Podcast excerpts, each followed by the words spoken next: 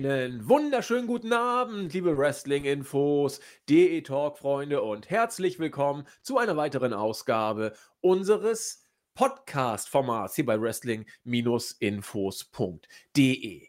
Heute geht es nicht um den Marktführer. Ansonsten, wenn ihr meine Stimme hört, wisst ihr, da ist meistens der Christian mit dabei und es geht um WWE.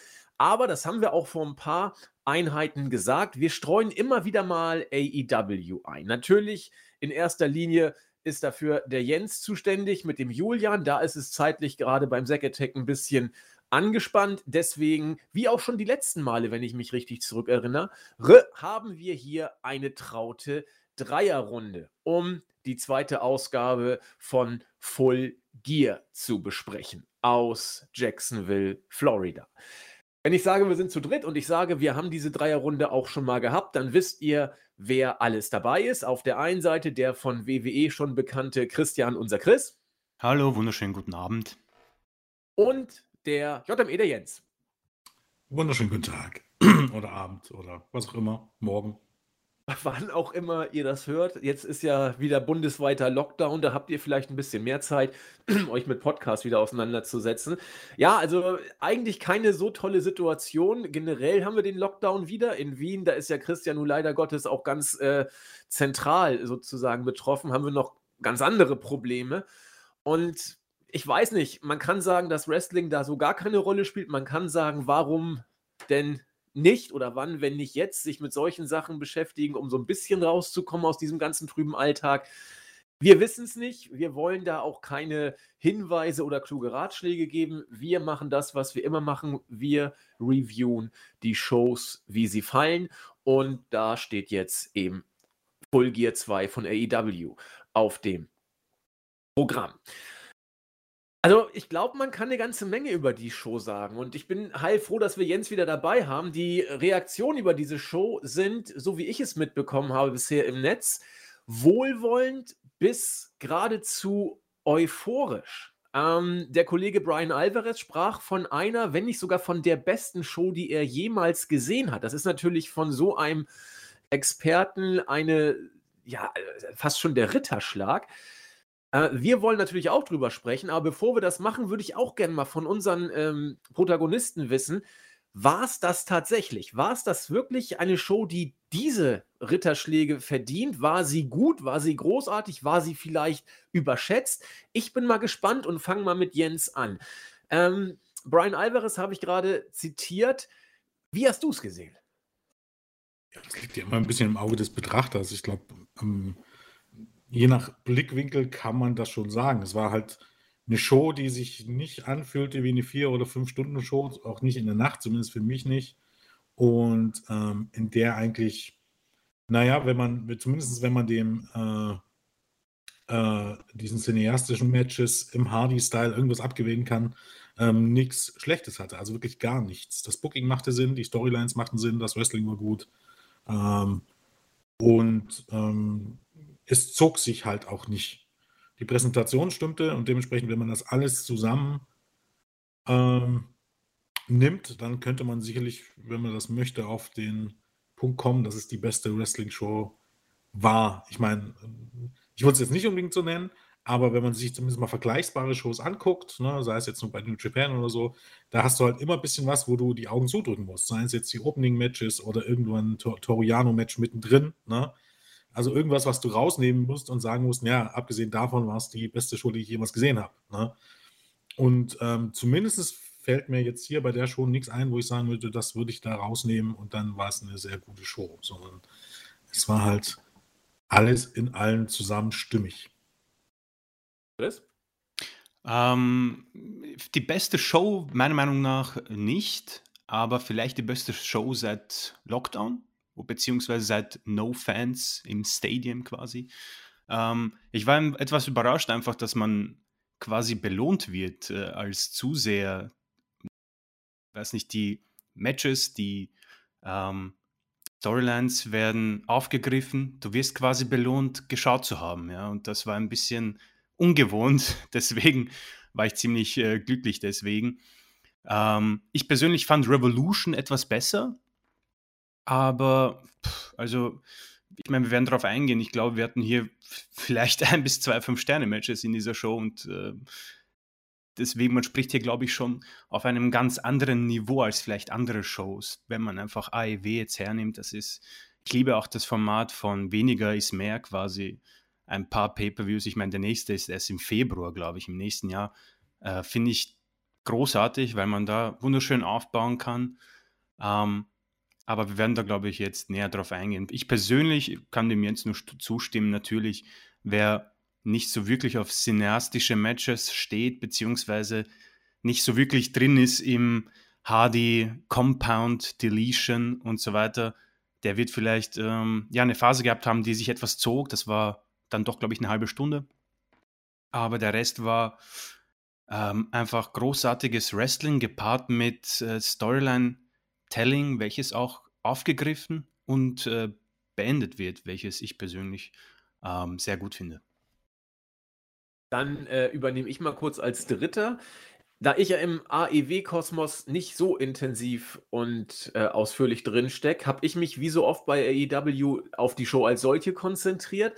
Und ähm, dazu kann ich sagen, dass sie für mich jetzt rein als Show um der Show willen nicht die beste Wrestling-Show war. Das aus meiner Perspektive zumindest nicht.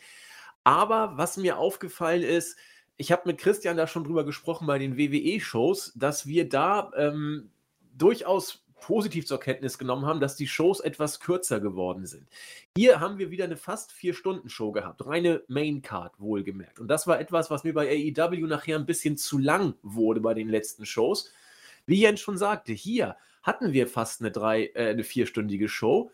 Und es hat sich nicht gezogen. Ich habe die Show relativ spät gestern erst geguckt, weil ich lange arbeiten musste und dachte, oh mein Gott, das wird ja wohl unter zwei Etappen, wirst du es nicht durchziehen. Äh, es ging. Es war relativ easy sogar. Äh, ich wollte weiter gucken, es hat sich nicht groß gezogen. Es gab ein, zwei Sachen, wo ich gesagt hätte, okay, hätte man kürzer machen können, aber beileibe nicht müssen. Und dann liegt es ja wieder im Auge des Betrachters. Aber es hat sich in keiner Weise gezogen. Und das ist etwas, was ich bei den Vier-Stunden-Shows, bei New Japan sind es ja manchmal noch mehr äh, Stunden, äh, was ich dann positiv hervorheben möchte. Und äh, die Matches als solche fand ich äh, gut bis stark. Und zum cineastischen Match äh, werde ich, wenn es da hinkommt, auch noch was sagen. Nur so viel schon jetzt. Ich gehöre zu denen, die es richtig gut fanden. Also, wenn ich mir diese cineastischen Matches angucke, da war dieses Mal äh, nichts, was ich viel besser fand. Es gab sogar nur eins, was ich wirklich besser fand. Es war das Stadium Stampede Match. Das wird aber auch dieses Jahr, glaube ich, durch nichts für mich äh, getoppt werden können. Und äh, insofern stoße ich ins selbe Horn wie ihr. Ganz, ganz starke Show. Ob es die beste Show überhaupt war, das liegt, wie Jens sagte, zwingend im Auge des Betrachters. Und äh, ja, solche Aussagen sind ja immer auch relativ und ja, im Zeitgeist zu sehen. Ich würde sagen, wir gehen rein in die Card und fangen mit dem Pre-Show-Match an, was wir diesmal mit gutem Gewissen tun können. Denn anders als Chris und ich, die die Pre-Show ja nicht gucken, haben wir heute jemanden dabei, der das Opening-Match tatsächlich gesehen hat. Besser gesagt, das Pre-Show-Match. Es ging um die NWA Women's Championship. Ähm, Serena Deep hat gewonnen gegen Alison Kay via Submission im Serenity Lock. Und wir hatten zehneinhalb Minuten. Ich habe es, wie gesagt, nicht gesehen und übergebe deswegen für dieses Match komplett an unseren Jens. Ähm, ja, ich glaube, so wie das halt so ist mit Pre-Show-Matches, so viel gibt es da gar nicht zu sagen. Es war ein ähm, ordentliches Weekly-Match, sage ich mal, ähm, auf einem ordentlichen Niveau. Äh, keine Ahnung, wie gesagt, Melzer immer ein zweieinhalb Sterne-Match ist ein, ein durchschnittliches Weekly-Match. Ich würde es ein bisschen drüber ansetzen. Vielleicht so zwei, drei Viertel Sterne oder so. Ähm, war nichts falsch dran. Serena Deep hat halt den Titel verteidigt, via Submission nach zehn Minuten. Danach kam Van der Rosa raus und hat nochmal klar gemacht, dass er ein Rematch um den Titel möchte. Und dann war es, das war es eigentlich im Grunde auch schon. Also kann man, kann man sich angucken, muss man aber jetzt nicht zwangsläufig sehen haben. Ähm, war halt ein Match, was genauso halt auch bei einer Wochenshow hätte stattfinden können.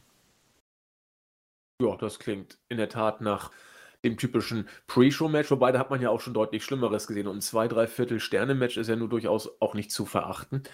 Und in dem Sinne, Main Show. Ähm, ich werde das jetzt wie folgt machen. Ich werde die einzelnen Matches anmoderieren, werde kurz meine zwei Cent dazu abgeben, um vielleicht eine Diskussion in Gang zu setzen, mich dann aber zurückhalten. Denn, wie gesagt, Chris und Jens sind deutlich intensiver mit AEW befasst und tiefer in den Storylines drin, sodass meine Ausführungen sich meistens auf das Match als solches beziehen und die ein, zwei äh, Seitenblicke, die ich dazu vielleicht noch beisteuern kann.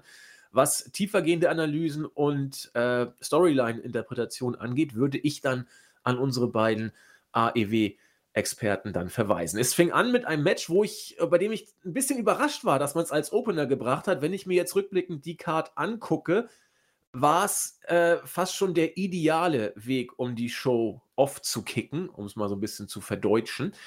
Ähm, es ging um das AEW World Title Eliminator Tournament Finale. Da hatte sich ja Kenny Omega in seinem Block durchgesetzt und Hangman Page in dem anderen, sodass wir dann die Finalpaarung hatten, die jetzt auch nicht die allergrößte Überraschung war, wie ich finde, zwischen Kenny Omega und eben Adam Page. Die äh, Geschichte über diese beiden ist seit Monaten, fast Jahren, müsste man fast sagen, was Long-Term Storytelling angeht, äh, erzählt im Aufbau, nimmt mal hier eine Wende, mal da. Und auch jetzt ist man weit davon entfernt, nachdem, wie ich dieses Match einschätze, zu sagen, dass die Story auch nur im Ansatz zu Ende ist. Ähm, ich war eher darüber gespannt, wie man es aufziehen wird. Dass Kenny Omega das Ding gewinnt, ist für mich keine allzu große Überraschung. Damit habe ich eigentlich gerechnet, dass man jetzt auf Omega gegen Moxley vielleicht äh, doch sehr konkret hinbaut. Wie man es aufgezogen hat, hat mich, wie gesagt, viel mehr interessiert. Und ich finde, man hat es großartig gemacht. Man hatte mit 16,5 Minuten eine sehr schöne Matchlänge äh, und man hat ein, wie ich finde, unglaublich kurzweiliges Match gesehen, das richtig gut floss. Ich werde dieses Verb fließen oder floss heute relativ häufig bringen, glaube ich. Ähm, was sehr, ja, wie soll ich sagen, schnell. Also es, es gab kaum Pausen, es war schnell umgesetzt, trotzdem stiff geworkt, mit spektakulären Aktionen, ähm, technisch ansprechend und gleichwohl haben sie hier noch nicht im Ansatz alles aus dem Arsenal rausgeholt, was beide drauf haben, insbesondere Omega. Ich fand die Geschichte schön, wie man dem, den One-Winged Angel ähm, wie einen roten Faden durchs Match gezogen hat, das Kenny ihn diverse Male ansetzen wollte, aber äh, Page tatsächlich sich da auch draus befreien konnte.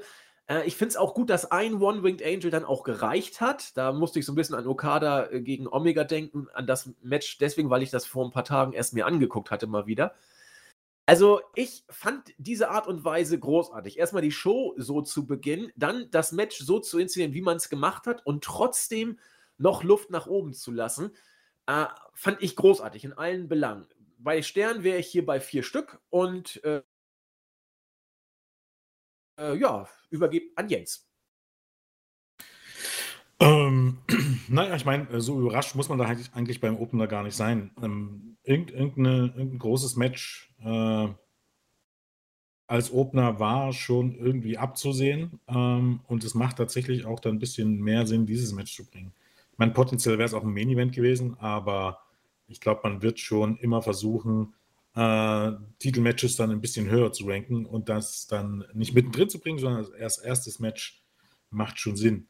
Ähm, ja, äh, war im Grunde eigentlich fast das, was ich erwartet hätte, dass es werden wird. Denn im Gegensatz zu vielen anderen bin ich nicht davon ausgegangen, dass das jetzt schon nun das große äh, Blow-off äh, Mega-Festival der beiden werden wird, sondern ich habe es von Anfang eigentlich angesehen als ähm, ähm, ein Wegpunkt ähm, ähm, ja, hin zur, zur eigentlichen Fehde, die irgendwann kommen wird. Denn bisher haben die beiden keine Fehde. Ähm, eigentlich ist es nur so, die treffen hier nur aufeinander, weil das Turnier das halt so hergab. Ne? Und was wahrscheinlich auch der Baustein der eigentlichen Storyline um Adam Page irgendwann mal sein wird. Aber es war hier einfach nur ein Schritt. Und dieser Schritt war für mich relativ logisch, dass Omega gewinnt, weil ähm, ja, er wird sicherlich den Titel irgendwann gewinnen und irgendwann wird es vielleicht Adam Page derjenige sein, der ihm den Titel abnimmt. Und dann war das ein Schritt dahin zur eigentlichen Fehde und zum eigentlichen großen Match der beiden. Und ähm, dafür, dass es eben halt nur so ein Zwischenschritt war und keineswegs irgendwie ein Match einer großen Fehde der beiden gegeneinander, war es im Grunde genau richtig. Ein, äh, nicht allzu langes, aber trotzdem ähm, spannendes und ähm, hochklassiges Match. Ähm, ich würde hier auch tatsächlich sogar noch weitergehen und hier auch locker viereinhalb Sterne geben für diese 16 Minuten. Ähm, mit am Ende dem für den Moment auch richtigen Sieger und ähm, die Storyline, die man sich da, wie auch immer sie genau aussehen wird, ne, am Ende. Aber dass das hier ein wichtiger Schritt auf diesem Weg war und auch der, vielleicht sogar der richtige Schritt und im Nach, spätestens im Nachhinein wahrscheinlich auch äh, Storyline technisch ein, ein, sehr, naja, was heißt genial, aber ein sehr, sehr guter Schritt. Äh, da bin ich mir eben halt schon relativ sicher. Wie gesagt, der Weg von Page wird sein, dass er beim erst allerersten Titelmatch gescheitert ist, dass er sich als Take-Team-Wrestler durchgesetzt hat, dass er sich äh, dann am Ende aber unglücklich von seinen Freunden entfernt hat und dann alleine dastand, ähm, es dann alleine eben halt nicht geschafft hat, äh, weil Omega sich dann wieder, weil Omega im Gegensatz zu Page eben halt dann als jemand dargestellt werden wird, der im, im, Singles-Bereich seine Stärken hat. Ne? Also im Grunde wird er auch jetzt wieder dargestellt, als wenn es wieder der Kenny Omega ist aus New Japan-Zeiten. Und ähm, das wird am Ende irgendwann die Storyline sein und irgendwann in der Zukunft, ob das jetzt in einem Jahr ist oder vielleicht noch länger, äh, zur Krönung von Adam Page führen. Und äh, vor dem Hintergrund fand ich ein bockstarkes Match, bockstarkes äh, Storytelling und ähm, für meinen Teil, wie gesagt, eben halt auch der richtige Sieger. Ähm, weil das Jahr 2021 wird wahrscheinlich das Jahr des Kenny Omega. Und Kenny Omega, wenn man so möchte, ja, ein Stück weit ist das wieder der alte Kenny Omega, der wirklich wieder, ähm, wenn es drauf ankommt, äh, Top-Matches auf allerhöchstem Niveau zeigt.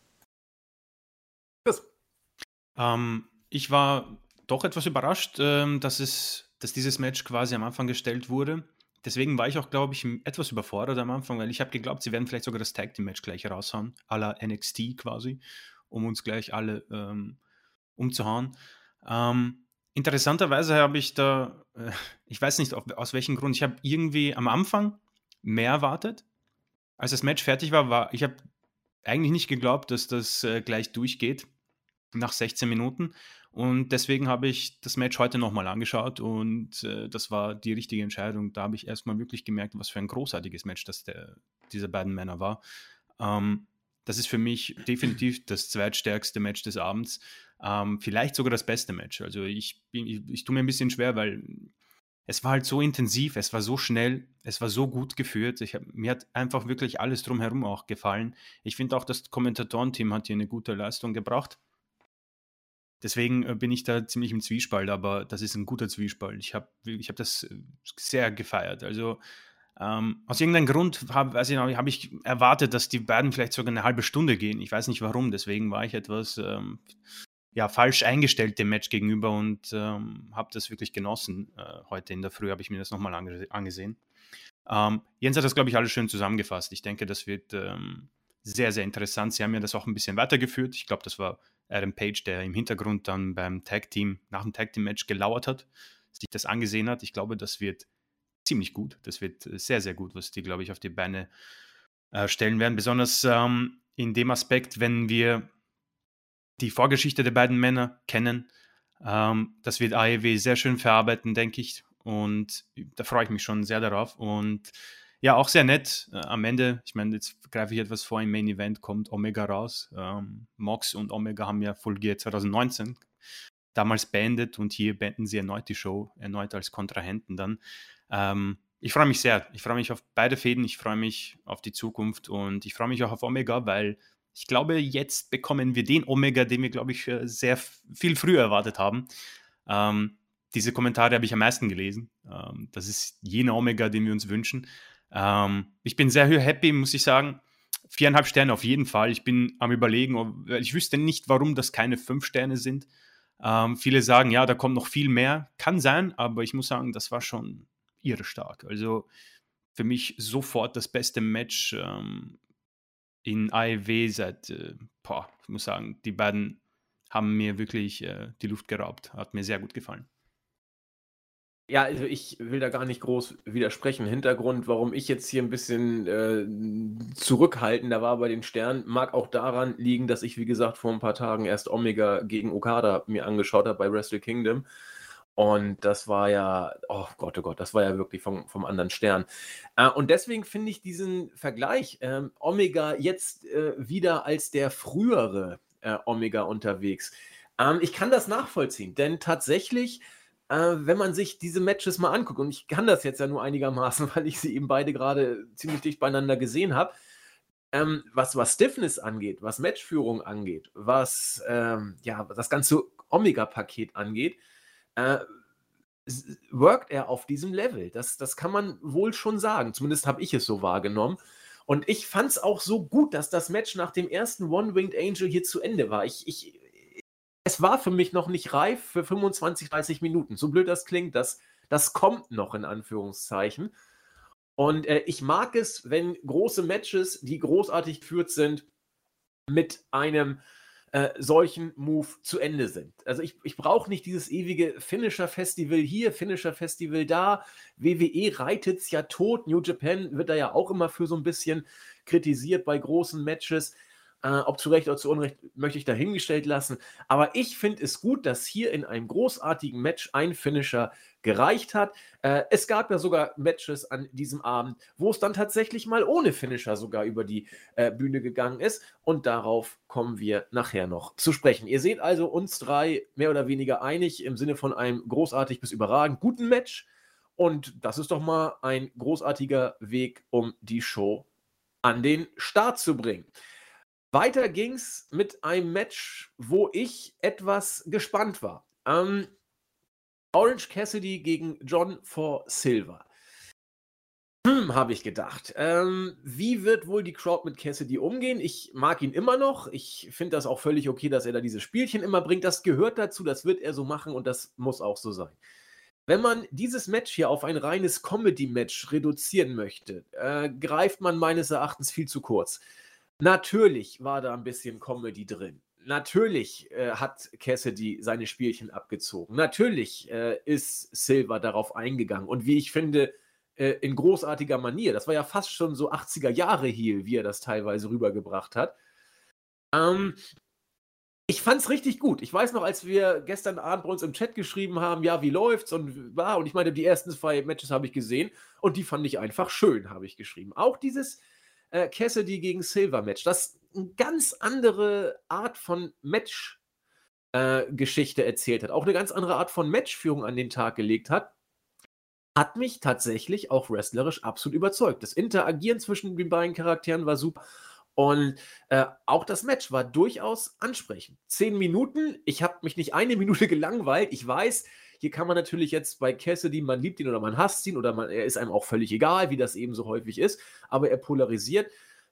Ich fand dieses Match für das, was es war, gut.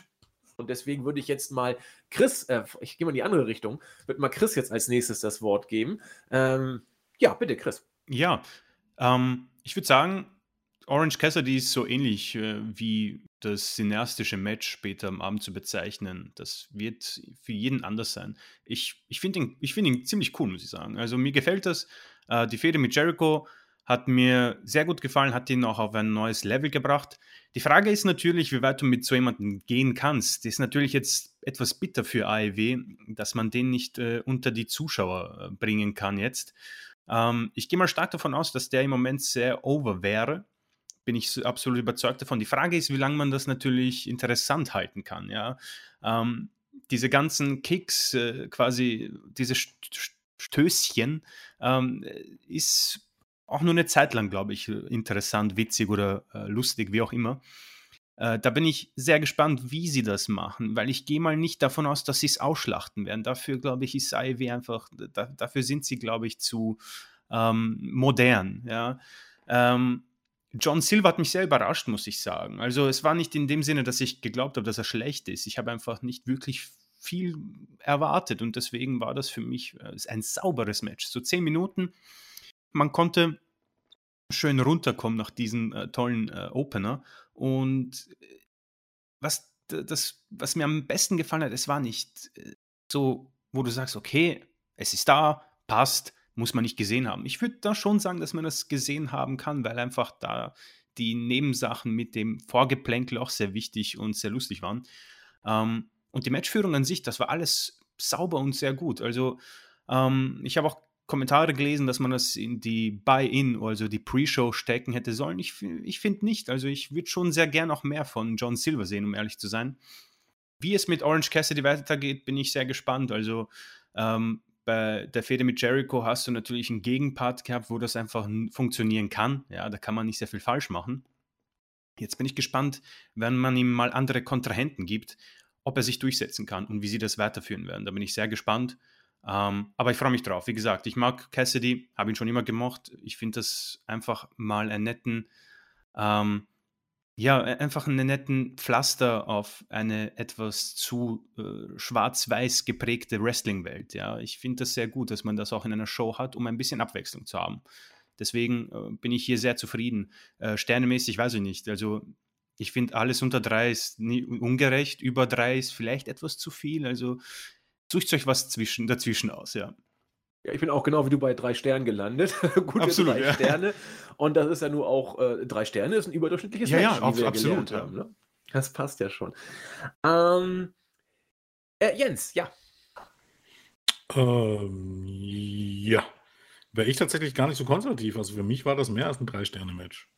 Ähm, zumindest, wenn man jetzt, wie gesagt, natürlich war es ein bisschen Comedy, gerade am Anfang, aber auch da es ist ja jetzt keine Comedy, wo irgendjemand schlecht dabei aussieht, wenn man es jetzt mal ganz genau nimmt. Ne? Ähm, dementsprechend, äh, niemand zählt irgendwie die Kicks von Orange Cassidy. Man könnte halt bestenfalls vorwerfen, dass die Gegner darauf nicht eher reagieren. Aber in, in Zeiten, wo Toriano offensichtlich akzeptiert wird, äh, und meiner Meinung nach sieht jeder Wrestler gegen Toriano wesentlich beschissener aus, als irgendjemand bisher gegen Orange Cassidy aussah. Ähm, würde ich dann äh, das hier, diesem Match auch mal zugute halten. Also für mich waren es doch locker dreieinhalb Sterne, weil das ein richtig, richtig gutes Wrestling-Match war. Äh, es war schnell, es war spektakulär, es, es war ähm, sauber und ähm, hatte für mich am Ende auch den richtigen Sieger. Und es hatte eben halt, wenn man so möchte, zwei Kultfiguren auf der Card, ähm, die sich diesen Platz auch durchaus ähm, verdient haben. Also ich war, während man beim Opener ja immer noch so dachte, man hat es ja trotz allem immer ein bisschen im Hinterkopf, dass die beiden eigentlich noch mehr können. Ne? War ich vom zweiten Match sogar überrascht, dass es tatsächlich so zehn sehr, sehr unterhaltsame Minuten und äh, äh, niemals langweilige Minuten waren. Also mir hat das Match äh, richtig gut gefallen. Wunderbar wollte noch irgendwas dazu beitragen. Leider komme ich da nicht mehr drauf. Es war irgendwas mit Orange Cassidy. Genau, das war das, äh, wo Christian das sagte. Eine erfrischende Abwechslung in der doch manchmal etwas schwarz-weiß daherkommenden Wrestling-Welt. Äh, und ich muss da ja immer wieder den Bezug zum Marktführer bringen. Ich kann ja nicht anders. Aber das muss ja auch sein. Wir wollen AEW und WWE sind jetzt nun mal da und wir haben gelernt, dass Vince sagt, dass man im Krieg mit AEW ist und irgend so ein Unfug alles. Ähm, aber wir haben das schon ein paar Mal angesprochen und ich sage es jetzt auch wieder, es, es geht mir hier um, um äh, Authentizität, wenn man das denn bringen kann. Dass Orange Cassidy ein Stück weit natürlich ein Comedy-Charakter ist, das glaube ich, kann jeder erkennen. Das ist auch nicht so schwer zu erkennen. Und ich, vielleicht liege ich damit ja auch falsch, aber für mich wirkt das, was AEW hier in Sachen Comedy macht mit Orange Cassidy, authentischer, als wenn WWE Comedy aufzieht. Also, das ist immer noch der Orange Cassidy, den man aus seiner Zeit vor äh, AEW kennt. Da hat man keinen Gleichschaltungsprozess oder Anpassungsprozess vorgenommen. So, da ist die Hardcam, da musst du dich so und so bewegen und so weiter. Äh, man ist hier ein Stück weit, Stichwort kreative Freiheit, ich habe es jetzt schon ganz oft gesagt, zuletzt bei dem Segment äh, mit MJF und Jericho. Das kommt hier alles immer noch authentischer rüber. Und das ist meines Erachtens auch ein Aspekt, den man hier gerne mal wieder äh, bringen kann. Und deswegen nochmal als Ergänzung zu dem, was Chris gesagt hat, der äh, einer der Farbtupfer in einer doch äh, immer schwarz-weiß-mäßig daherkommenden Wrestling-Welt. Jo, dann würde ich sagen, machen wir weiter mit dem nächsten Match, auf das ich auch sehr gespannt war, ehrlich gesagt. Es ging um die TNT Championship, die Cody Rhodes ja nur seit längerer Zeit hält, mit äh, diesen und jenen Storyline-mäßigen äh, Aspekten, vielen Verteidigungen dieses Titels und ja, eine Oldschool-Regentschaft im positiven Sinne, hätte ich beinahe gesagt. Darby Allen gilt vielen als der, ja, Thronzeuge nicht, der, der Thronfolger in Anführungszeichen. Es wurde ja auch äh, gesagt, äh, das neue Gesicht von AEW und so weiter. Äh, auch hier ein, ein großer Malus, dass wir keine Fans im Stadion oder in der Arena hatten.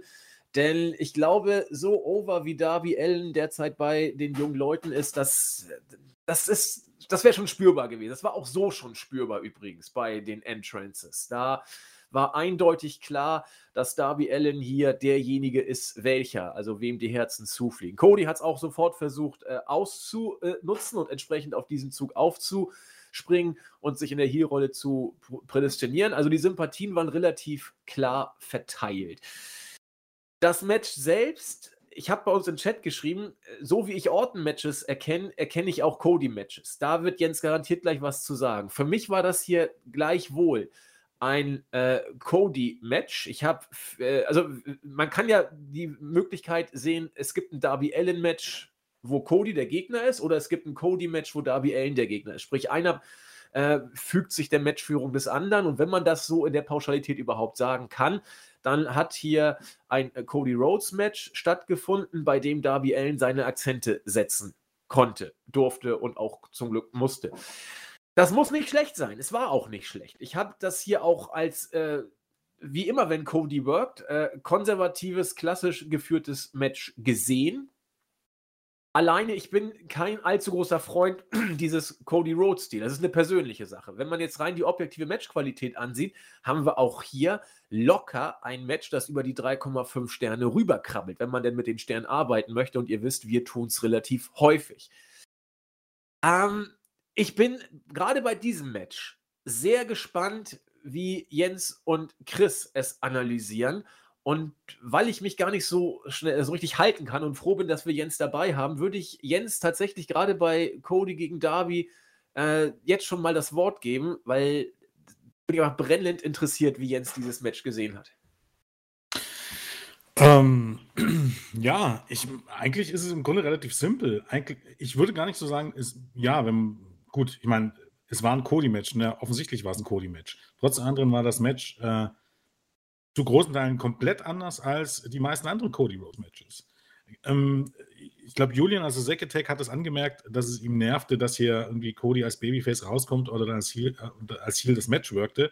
Aber genau das war ja der Schlüssel des Ganzen.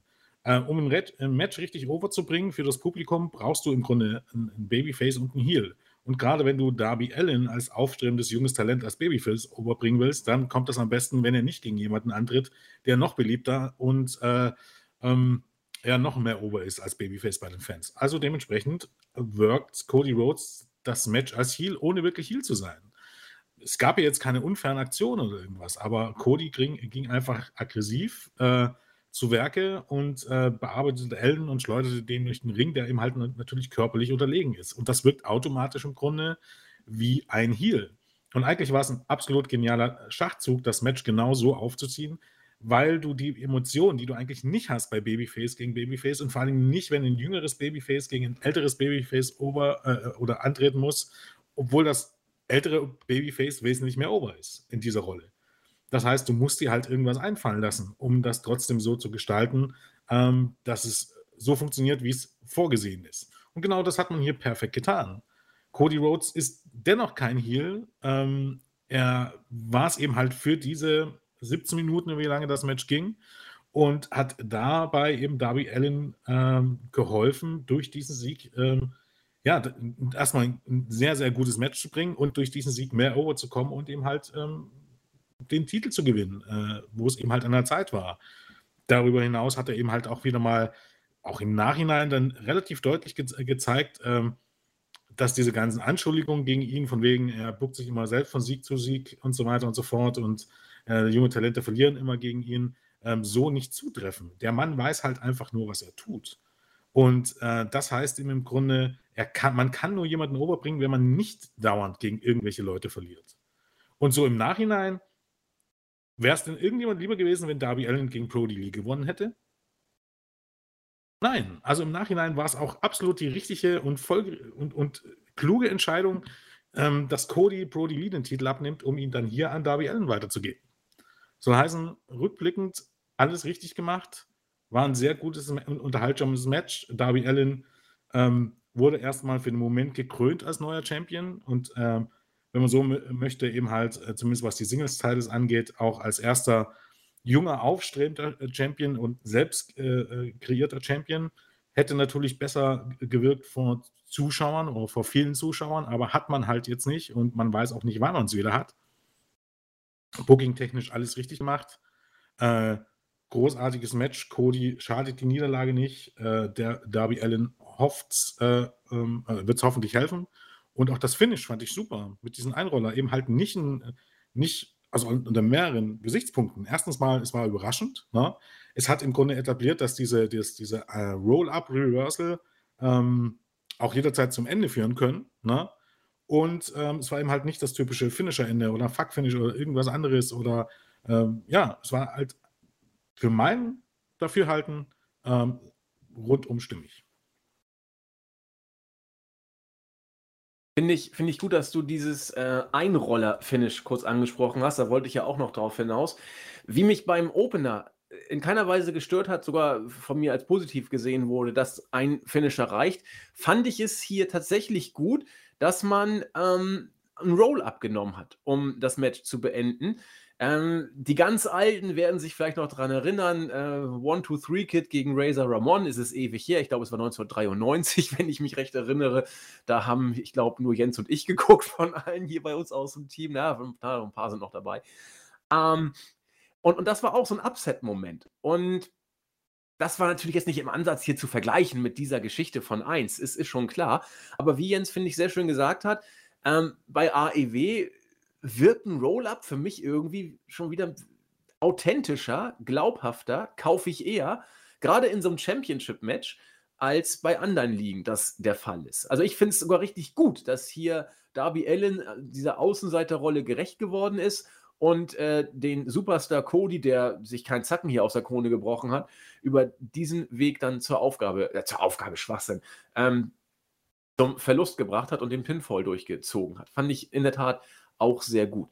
Dass Cody danach auf die Knie geht und dann wieder ähm, zum Babyface wird, wie gesagt, Jens hat Zack zitiert, er fand es ziemlich ätzend. Ich fand es übrigens auch nicht so gut, aber das ist Geschmackssache. Man kann auch sagen, dass dann Cody wieder äh, von der Notwendigkeit des Heel-Workings dann wieder zum Babyface geturnt ist. Aber ich persönlich bin da auch mal so ein bisschen zurückhaltend. Ich will nicht so weit gehen, Hulk Hogan und Ultimate Warrior. Das ist eine andere Geschichte, wo Hogan dann den Warrior gekrönt hat. Wäre auch völlig abwegig, diesen Vergleich hier zu bringen.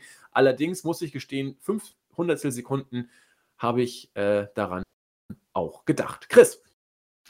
Ja, es wurde schon viel über dieses Match gesagt. Ich kann noch vielen zustimmen.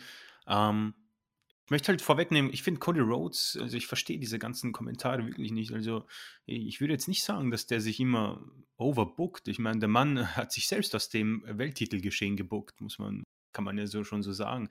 Ähm, ich finde das, also mir ist es noch gar nicht so aufgefallen. Also, dass der jetzt jedes Match gewinnt. Ich meine, ich finde sogar, dass er im Roster von AEW wahrscheinlich einer, wenn nicht der Beste ist, wenn es um Emotionen geht. Also ich muss sagen, bei seiner Entrance und seiner Mimik und Gestik und seiner Matchführung kommen bei mir immer die meisten Emotionen rüber. Also ich finde, da ist er einer der stärksten und diesen Match, also ich möchte auch klarstellen, dass das nach dem Match muss jetzt auch nicht sein. Das passiert mir bei Rhodes Matches dann zu oft. Also dieses ähm, gegen den Gegner die Hand in die Höhe strecken und Respekt und dies und das ist okay, muss jetzt nicht, ist mir zu oft, ja. Ähm, aber die Matchführung und die Story dahinter, das hat mir sehr gut gefallen. Also ich fand es auch stärker als den Main Event, kann man jetzt vielleicht nicht vergleichen, aber was man halt bei AEW hier natürlich hat, das ist halt natürlich großartig. Du hast mit Darby Allen jemanden, den du wunderbar als den Underdog führen kannst, aber das kann auch easy dein Face sein, ja. Also dein Gesicht deiner Promotion oder sagen wir TNT.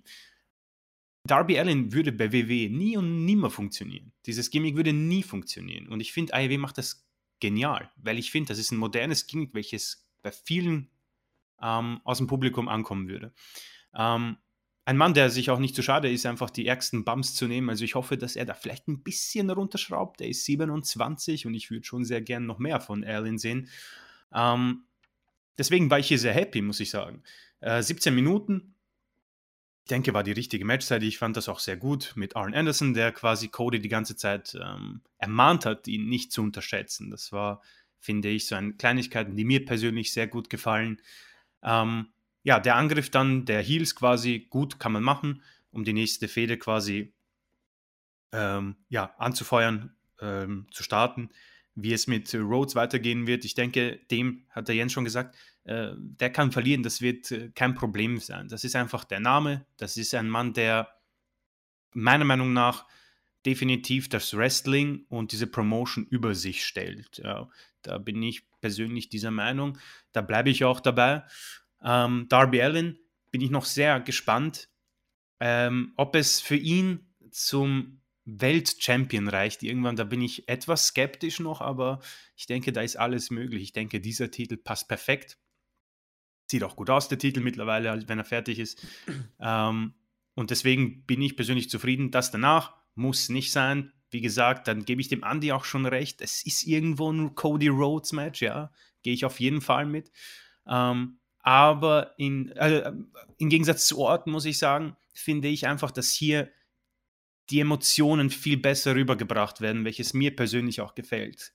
Ähm, das war damals gegen seinen Bruder so und das war auch im Steel Cage Match gegen Wardlow so, finde ich. Und deswegen bin ich hier sehr zufrieden und ähm, fand auch die Matchplatzierung äh, ziemlich gut, um ehrlich zu sein. Ja, also vier Sterne, etwas drunter vielleicht, aber äh, ich denke, hier lebt das Match von Emotionen, wenn ich vom Sterne-Ranking jetzt mal absehen würde.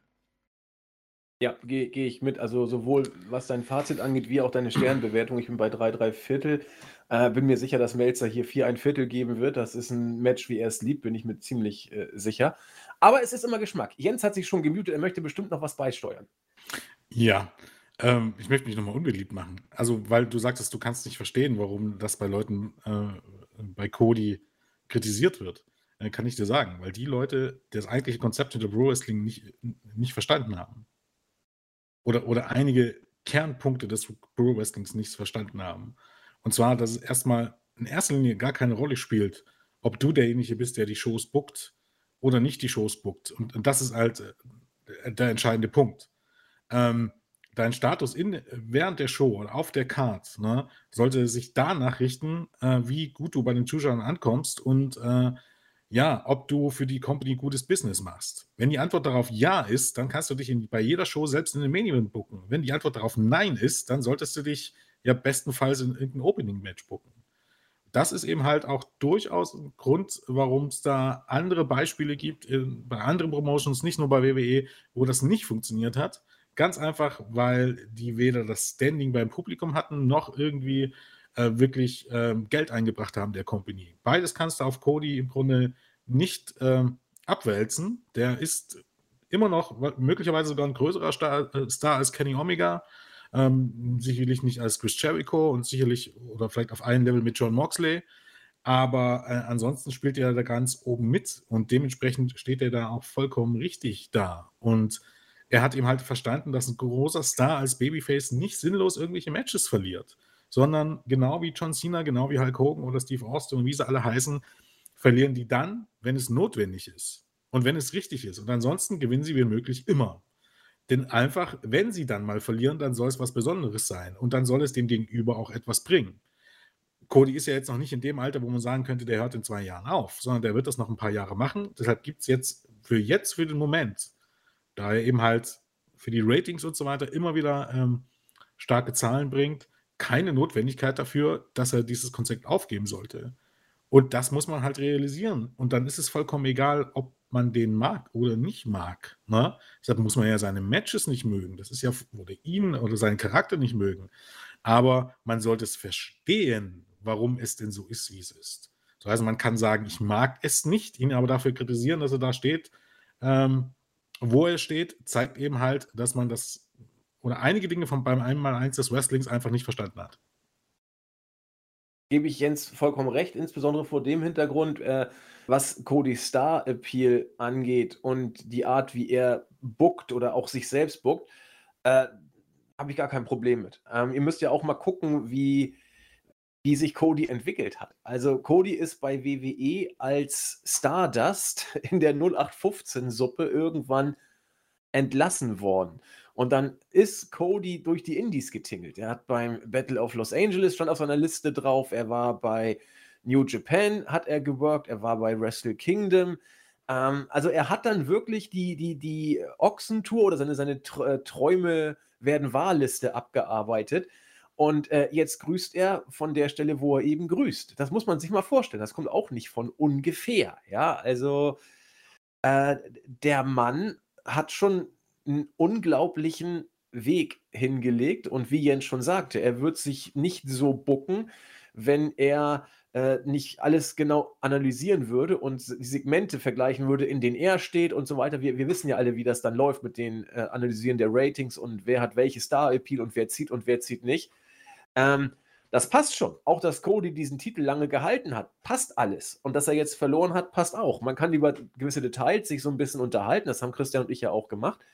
Aber ähm, wir gehören tatsächlich zu der Fraktion, die äh, nicht über Cody abbashen. Äh, ob man ihn mag oder nicht, ist eine Sache. Ich bin zum Beispiel jetzt kein allzu großer Freund seiner Matchführung. Das ist aber Geschmackssache, kann jeder sehen, wie er will. Hm, wichtig ist eben, dass Cody so buckt, wie es eben sinnvoll ist. Und das hat Jens, finde ich, sehr ausführlich und schön dargestellt.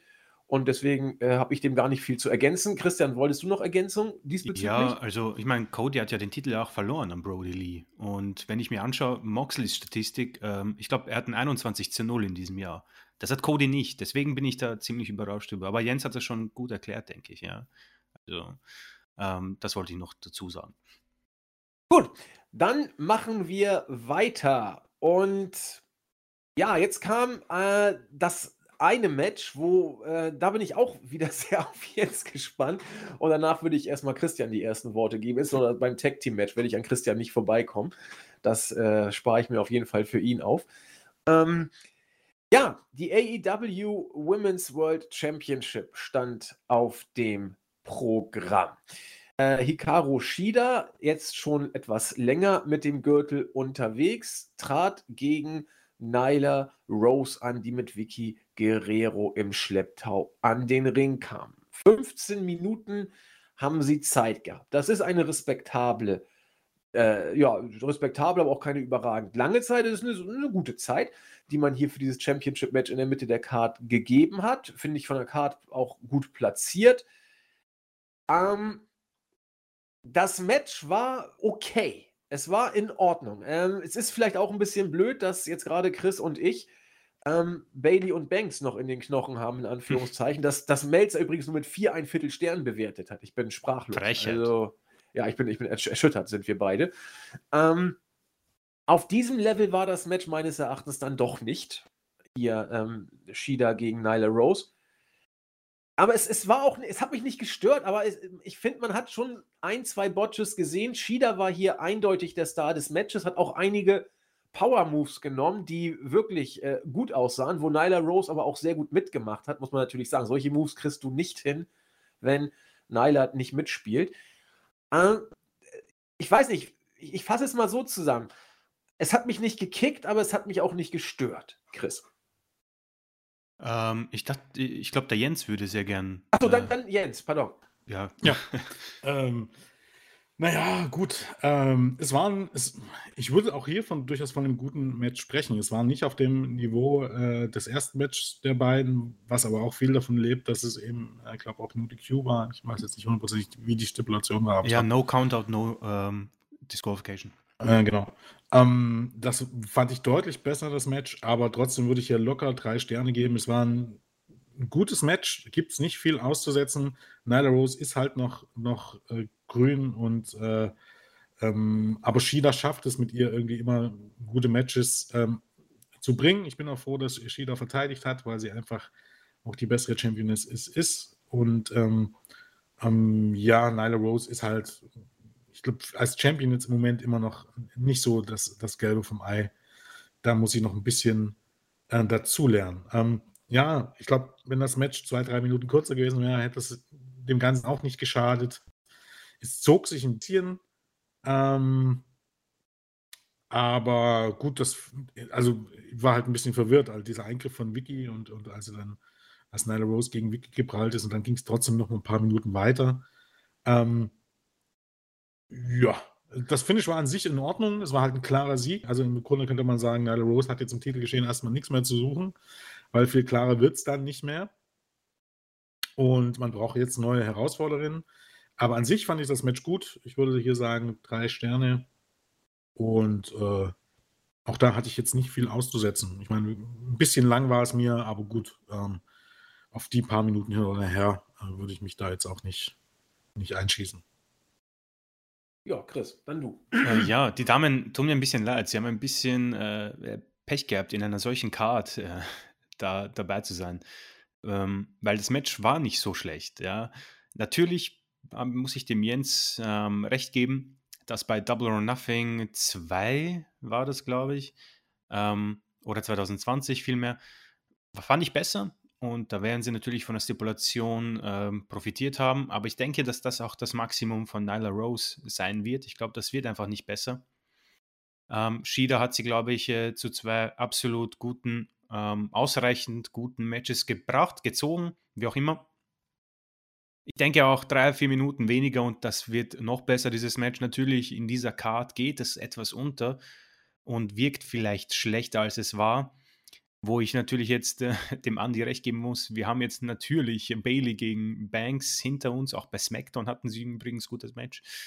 Und äh, das ist dann natürlich schwierig zu vergleichen. Vor allem in jenem Hinblick, dass die Women's Division von AEW noch am Aufbauen ist, denke ich mal. Ja, ich glaube, sie haben ein bisschen auch Pech gehabt. Ich glaube, dass mit Kylie Ray wohl jemand da an Bord war, der dann oder sie die dann nicht mehr mitmachen wollte, konnte und welche hier ein wunderbares Face für die Company äh, ge gewesen wäre. Ich finde, das hätte großartig gepasst. Das kannst du dann wunderbar mit Britt Baker aufbauen und so lang ziehen, bis man dann genügend äh, Damen hat, die eben äh, die Damen in einer noch besseren ähm, Stellung äh, repräsentieren können, bis hin zum irgendwann Main Event. Ähm, in, nichtsdestotrotz, ich muss sagen, äh, Vicky Guerrero, äh, ich denke, sie ist irgendwo wohl gut in dem, was sie macht, aber ich, ich brauche sie nicht wirklich. Ähm, die Stimme ist mir zu unangenehm. Da kommt man dann gefährlich an Go-Away-Heat, wie es der Jens so schön ausdrücken würde. Und das Finish war auch irgendwie komisch, auch dass ähm, der Referee oder Aubrey Edwards ist das, glaube ich, gewesen, dass sie eingegriffen hat, äh, quasi als äh, Vicky Guerrero äh, mit dem Kendo-Stick angreifen wollte. Das war irgendwie so, warum? Es kann dir ja egal sein, ist halt eine DQ. Ähm, deswegen, das war etwas komisch und wirkte irgendwie schlecht platziert, aber ansonsten kann man da definitiv äh, drei Sterne geben, auf jeden Fall äh, geht halt ein bisschen unter in einem solchen Pay-Per-View. Das ist im Moment halt so bitter. Hikaru Shida ist auch etwas, ich, sie geht mir ein bisschen zu sehr unter in diesem ganzen ähm, Pay-Per-View, beziehungsweise in der ganzen ähm, Aufbereitung der Show. Äh, sie ist besser, als man das im Moment vielleicht sogar durch diese Platzierung und durch ihre Kontrahentin vielleicht sogar mitbekommt. Ja, finde ich gut, dass du ähm, unsere gute Kollegin Edwards ansprichst. Ich habe so ein bisschen das Gefühl, dass man sie so ein bisschen darstellt wie den Kollegen Red Shoes bei New Japan. Da ist er ja oh, auch ja, mittlerweile ja. so ein kleiner Star und ich glaube, er glaubt es auch langsam, dass er ähm, so ein, ein Teil der Show ist. Ähm, ich finde, man muss bei äh, Red Shoes muss da ein bisschen aufpassen, finde ich. Und äh, Audrey weiß ich noch nicht. Also ähm, ich ich, ich finde sie super. Ich finde sie großartig. Sie ist charismatisch. Sie, sie hat eine super Art. Es gibt auch, ich habe mal gestern ein bisschen recherchiert, du kannst auch T-Shirts von ihr kaufen, wo, wo sie dann dich böse anguckt und dann äh, sagt, äh, darauf steht, I said to, so nach dem Motto, so diskutier nicht mit mir, weil sie ja mit Jericho auch dieses ja. Ding hat. Also ich habe sie mit, äh, mit, Jens damals in New York dann, damals ist gut, letztes Jahr, als wir bei WrestleMania drüben waren, haben wir uns ja die Schimmer-Show angeguckt und da war sie auch Referee. Und nach der Show standen die Mädels da ja überall rum, sie auch, kannte sie nicht. Ähm, habe sie nur im Ring gesehen und dachte, ich bagger sie kurz mal an, habe es dann aber lieber gelassen, weil ich habe Angst, sie verprügelt mich dann. Deswegen ist es aber nicht zu irgendwelchen Vollzugsmaßnahmen gekommen. Aber ähm, die hat ja ein Charisma, finde ich. Und ich finde es auch gut, dass man sie in die Show einbaut. Nur man sollte aufpassen, dass man da nicht ihre Rolle etwas zu überintensiviert, in Anführungszeichen. Ja, Denn dieser Trend ist erkennbar, finde ich. Auf jeden Fall. Ich möchte eigentlich nicht, dass sie ein Gimmick wird, um ehrlich zu sein. Weil ja. sie ist großartig. Ich, das wäre schade, dass man das vielleicht zu sehr ausschlachtet. Man, man, ich verstehe schon, was AEW da machen will, weil sie hat Charisma, wie du sagst, und das muss man nutzen. Ich hoffe nur, ich möchte, dass man Referees eben nicht so mitbekommt, um ehrlich zu sein. Ähm, hin und wieder, Rev-Bumps, klar, kennen wir alles, ist es okay. Auch dieses ähm, Scharmützel mit Jericho, alles super. Aber wie du schon sagst, man muss aufpassen, dass man da nicht äh, über diese rote Grenze geht, wo es dann irgendwie unangenehm auffällt und vielleicht sogar vom wichtigen äh, Match-Details ähm, ablenkt. Ja, manchmal ist weniger mehr. Also gerade bei Refs sind es so kleine Gesten, kleine äh, symbolische Aktionen, Details, die dann den Unterschied vielleicht ausmachen. Und das kann sie auch. Das hat sie ja auch so, finde ich, so großartig gemacht. Und im Moment ist es, man baut sie ein, ist okay, aber da muss man vielleicht einen Blick drauf haben. Wir werden das weiter verfolgen. Äh, jedenfalls sind wir immer noch bekannte äh, Audrey-Fans und mal gucken, wie es weitergeht mit ihr. Ähm, ich würde vorschlagen, was den Ablauf angeht, ähm, drei Matches, die nächsten drei für jeweils ein. Äh, wenn man das AEW World Tag Team Championship Match, das würde ich Chris geben wollen. Das äh, The Elite Deletion Match würde ich gern übernehmen. Und MJF gegen Jericho würde ich gerne Jens geben, weil ich glaube, das sind so die Matches, die uns dreien äh, von der Art des Matches und von der Weise drüber zu sprechen vielleicht am besten liegen. Wir fangen an, chronologisch natürlich, mit dem zeitlichen Ablauf der Show, mit dem fünften Match, äh, AEW World Tag Team Championship. Ein Match, auf das sich viele gefreut haben. Die Young Bucks gegen FTA. Cash Wheeler und Dex äh, Haywood jetzt raus aus WWE bei AEW von 0 auf 100 gestartet und ich habe mir so ein bisschen überlegt, was für ein Match wir bekommen könnten, äh, um viel zu viel vorweg zu sagen. Es ist das Match geworden, das ich mir eigentlich erwartet habe. Mehr dazu gleich von Chris. Besonderen Zunder zog die Stipulation daraus, dass die Bucks gesagt haben, also wenn wir heute verlieren, dann werden wir nie mehr um diese Gürtel antreten. Wir werden keine Herausforderung mehr ansprechen, so nach dem Motto, alles oder nichts, up or out, das ganze Prozedere. Ich weiß, dass er sich über dieses Match sehr gefreut hat oder auf dieses Match und ich glaube auch über dieses Match, deswegen gebe ich es komplett dem guten Christian. Es ist sehr nett, ja. Meine, grunds grundsätzlich wird es wohl weniger überraschen, wenn ich hier vom Match of the Night spreche, von einem Fünf-Sterne-Match spreche und von einem Match spreche, welches ähm, ich mit einem Lächeln äh, gesehen habe, welches eine halbe Stunde äh, durchgezogen habe. Also meine Wundwinkel haben danach wehgetan. Äh, es ist einfach schwierig, das vielleicht für Leute rüberzubringen, weil ich glaube, dass es auch viele geben wird, die wahrscheinlich denken, das war eher meh. Aufgrund von Geschichten, die wir wohl in äh, früheren Podcasts besprochen haben, darauf möchte ich jetzt nicht eingehen. Ich muss sagen, die Match-Story ist etwas, was mir persönlich sehr wichtig ist. Und in diesem Match hat man das alles wunderbar eingebaut. Young Bucks, muss ich sagen, schon seit Beginn von AEW finde ich, find ich das sehr interessant, wie sie sich als Tag-Team und als Charaktere in die Shows einbringen. Und ich habe eigentlich viel früher die beiden als Champions erwartet und bin aber froh, dass sie es so gemacht haben. Das Einzige, was mir nicht gefallen hat an diesem Match, war die Stipulation, weil ich persönlich glaube, dass die Stipulation etwas an Spannung, etwas dem Match weggenommen hat. Ähm, mag man jetzt vielleicht ähm, anders sehen. Für mich persönlich hätte, das, hätte man das nicht gebraucht. Ja. Ansonsten hat man da zwei Tag-Teams und ich bin so froh, dass wir jetzt ähm, FTR bei AEW haben, denn man sieht wirklich, was in diesen äh, Jungs äh, drin, äh, in den beiden drin steckt. Dieses Match war von Anfang an und ich glaube, vielen wird, wird vielleicht so eine kurze, längere Phase dieses Match gestört haben. Aber ich fand, das war alles sehr wichtig. Natürlich die Match-Story, Matt Jacksons Knöchelverletzung und glaube, Dax Harwood hatte die Handverletzung, welches dann quasi der Equalizer sein sollte. Und das Beste natürlich ist, wir kennen die Young Bucks und wir kennen FTR. Young Bucks, Super Kick Party und so weiter und natürlich FTR, uh, äh, No Flips, Just Fists. Und ich denke, deswegen uh, ist ja auch dieses Finish so großartig.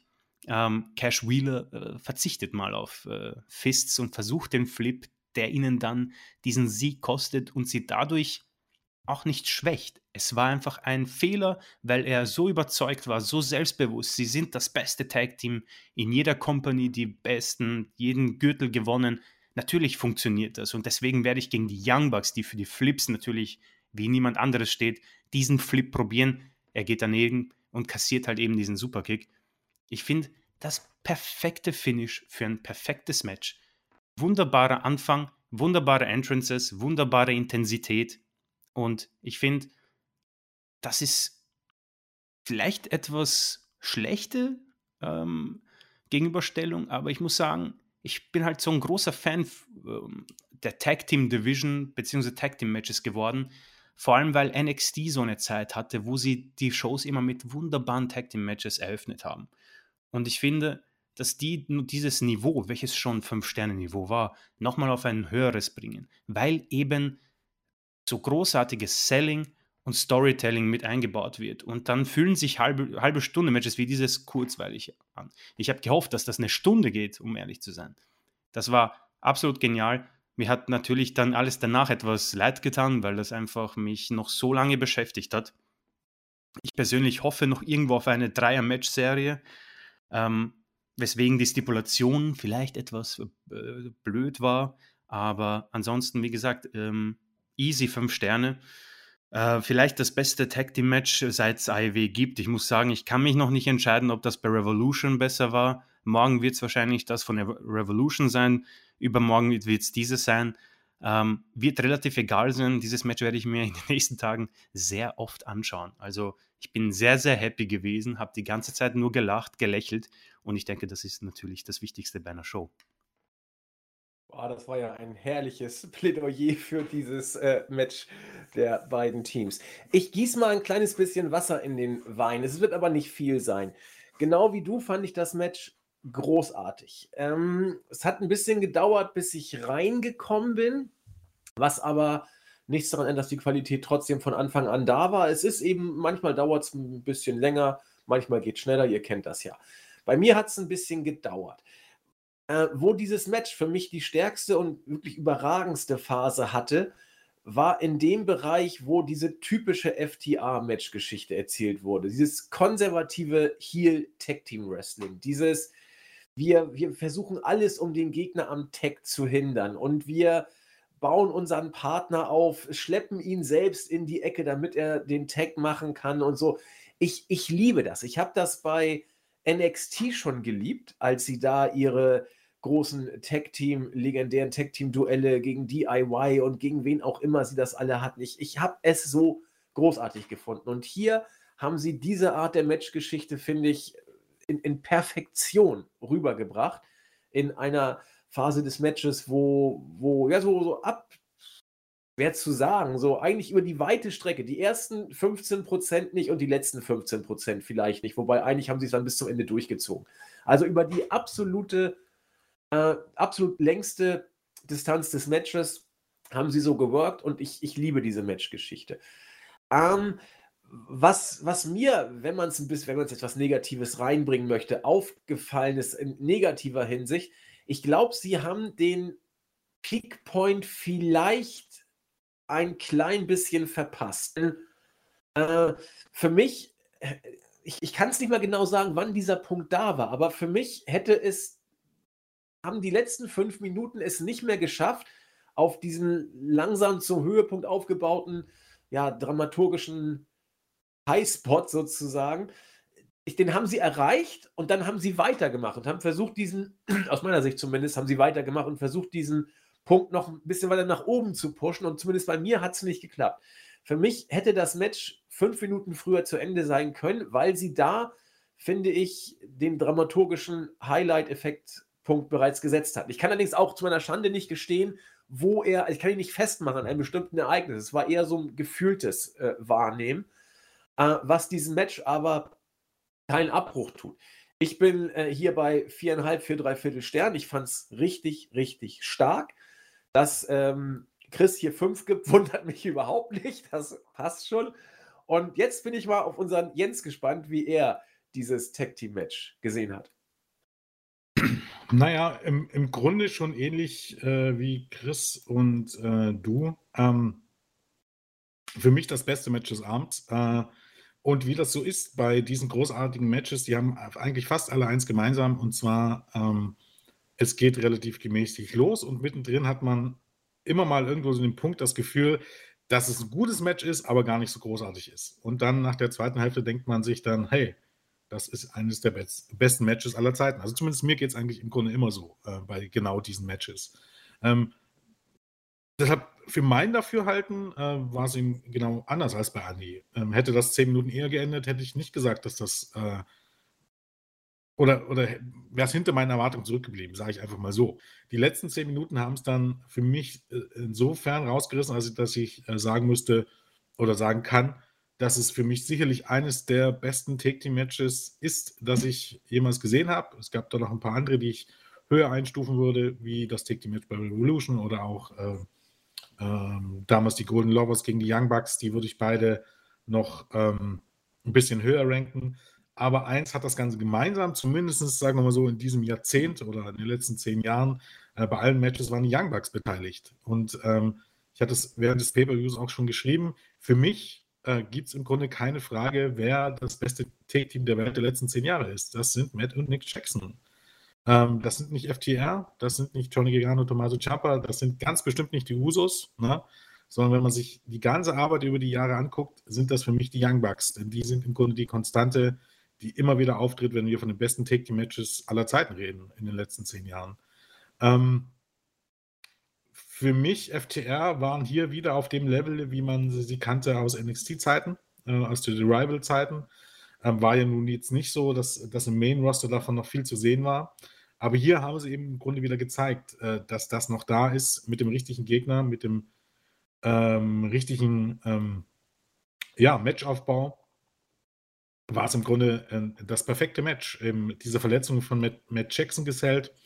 Auch das ist da immer im Grunde wenn man so möchte, äh, so eine kleine Konstante. Denn meistens ist es dann so, dass einer von beiden, meistens Matt, verletzt, verletzt ist und äh, dieser Verletzungsheld. Und das macht eben halt das Match gegen, gegen Heels dann auch äh, relativ einfach. Das Finish war perfekt, eben halt, äh, ähm, dass sich äh, FTR oder in dem Fall ähm, Cash Wheeler eben dazu hinreisen hat, das alte Motto ähm, No Flips, Just Fists äh, über den Haufen zu werfen und eben halt doch mal einen Flip versucht hat und das eben halt dann so dagegen ging, äh, daneben ging, dass er sich den Superkick eingefangen und äh, äh, ja, damit die Niederlage besiegelt hat. Ähm, perfektes Ende, äh, großartiges Take-Team-Match, ähm, auf fünf Sterne oder nicht, ist auch das immer Geschmackssache. Ich würde auch sagen vier, drei Viertel, aber wie gesagt, wenn da jemand fünf gibt, bin ich, bin ich okay damit. Ich bin mir auch relativ zuversichtlich, dass Melzer fünf geben wird. Ähm, großartiges Match, was man gegeben haben sollte. Und äh, ja, die Young Bucks gehören für mich in die Wrestling Hall of Fame. Das, wie gesagt, in der Neuzeit gibt es für mich kein besseres Team.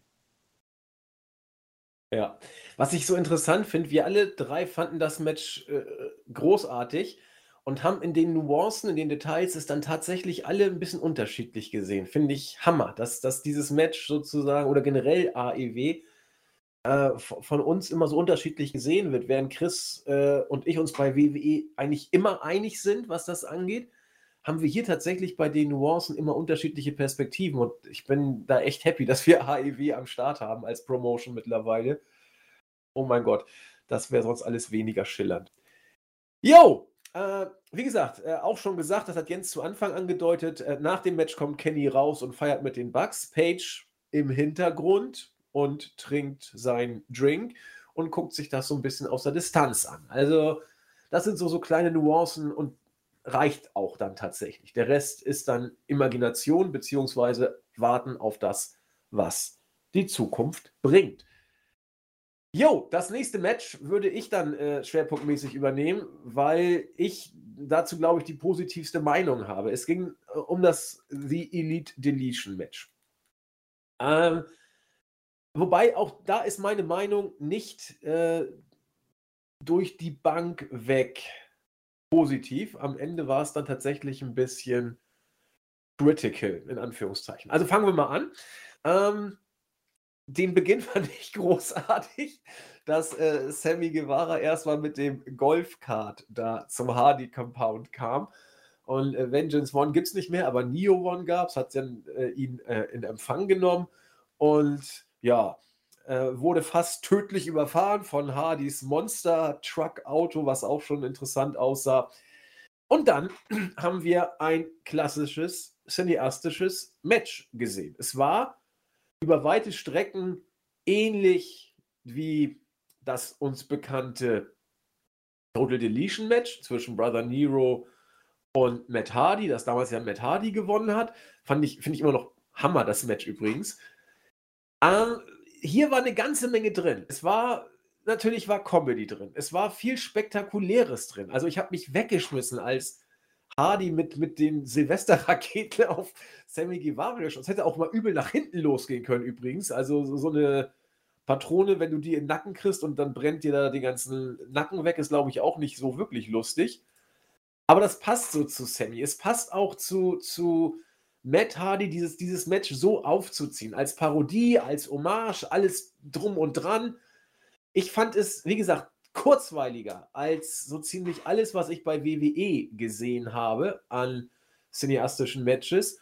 Und wie gesagt, besser fand ich nur das Stadium Stampede Match. Auch, dass da äh, Gangrel noch gekommen ist, den habe ich mit Ben äh, im Sommer 2018, glaube ich, haben wir den in der deutschen Turnhalle wresteln sehen, dass der nochmal so zum Auftritt kommt, auch mit mit äh, dem, dem Hurricane. Ich fand das alles irgendwie putzig. Also wenn man hier den äh, Fokus auf die Unterhaltung gelegt hat, dann hat das Match meines Erachtens das auch erfüllt.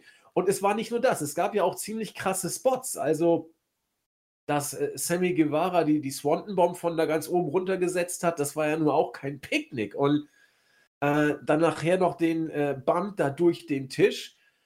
Gut, ich denke, das Blut wird, wird äh, geworkt gewesen sein. Ich hoffe es auf jeden Fall mal, dass das nicht echt eine Platzwunde war. Ähm, dass man nachher dann den guten Sammy in einen Mülleimer schmeißt. Grüße an Rigel, der sich darüber unglaublich aufgeregt hat. Also unser User aus dem Board. Das fand er zum Kotzen, dass man hier äh, den, den alten Matt Hardy äh, immer noch alte, äh, junge Talente beerdigen lässt. Und das kann alles nicht sein. Kann ich nachvollziehen. Hat mich aber jetzt hier nicht groß gestört. Sammy wird es nicht groß jucken. Also ich habe das Gefühl, es gehört so ein bisschen zu seinem Gimmick krasse Spots zu nehmen und die Matches zu verlieren. Also, lange Rede, kurzer Sinn. Äh, an dem Match werden sich die Geister scheiden. Da, da, da, bin ich mir auch ziemlich sicher. Wir werden auch bestimmt gleich differenzierte Meinungen dazu finden. Übers Finish kann man durchaus sprechen. Es war für mich ein bisschen zu brutal nachher. Also, das wirkte so ein bisschen out of control, so wie ich es wahrgenommen habe. Aber ansonsten fand ich es kurzweilig, putzig, viel äh, flüssiger, da kommt das Wort wieder flüssig, als das meiste von WWE. Auch, auch viel kreativ freier. Ich habe das jetzt auch schon zum tausendsten Mal betont. Und deswegen war dieses Match für mich äh, im Gegenteil. Ich habe es äh, mit viel Humor und Freude zur Kenntnis genommen, habe auch ein paar Sachen in den Chat geschrieben, weil ich so lustig fand. Ähm, mir es gefallen, Chris. Ja, ich denke, wunderbar zusammengefasst. Ähm, da werden sich die Geister scheiden, auf jeden Fall. Ich bin jemand, der am Anfang, als diese cineastischen Matches, ähm, ja, ich meine, ist ja nichts Neues, ja. Aber als das quasi jetzt äh, durch den ähm, Lockdown und allem drum und dran etwas mehr Präsenz bekommen hat, äh, war ich natürlich interessiert, wie man das ähm, umsetzt. Und ich muss sagen, Stadium Stampede ist halt etwas unfassbar Großartiges, ja. Das ist schon ähm, mehr als nur cineastisches Match oder Match an sich oder äh, Spot, was auch immer. Ähm, das war etwas, was einfach so für sich genial war anzusehen.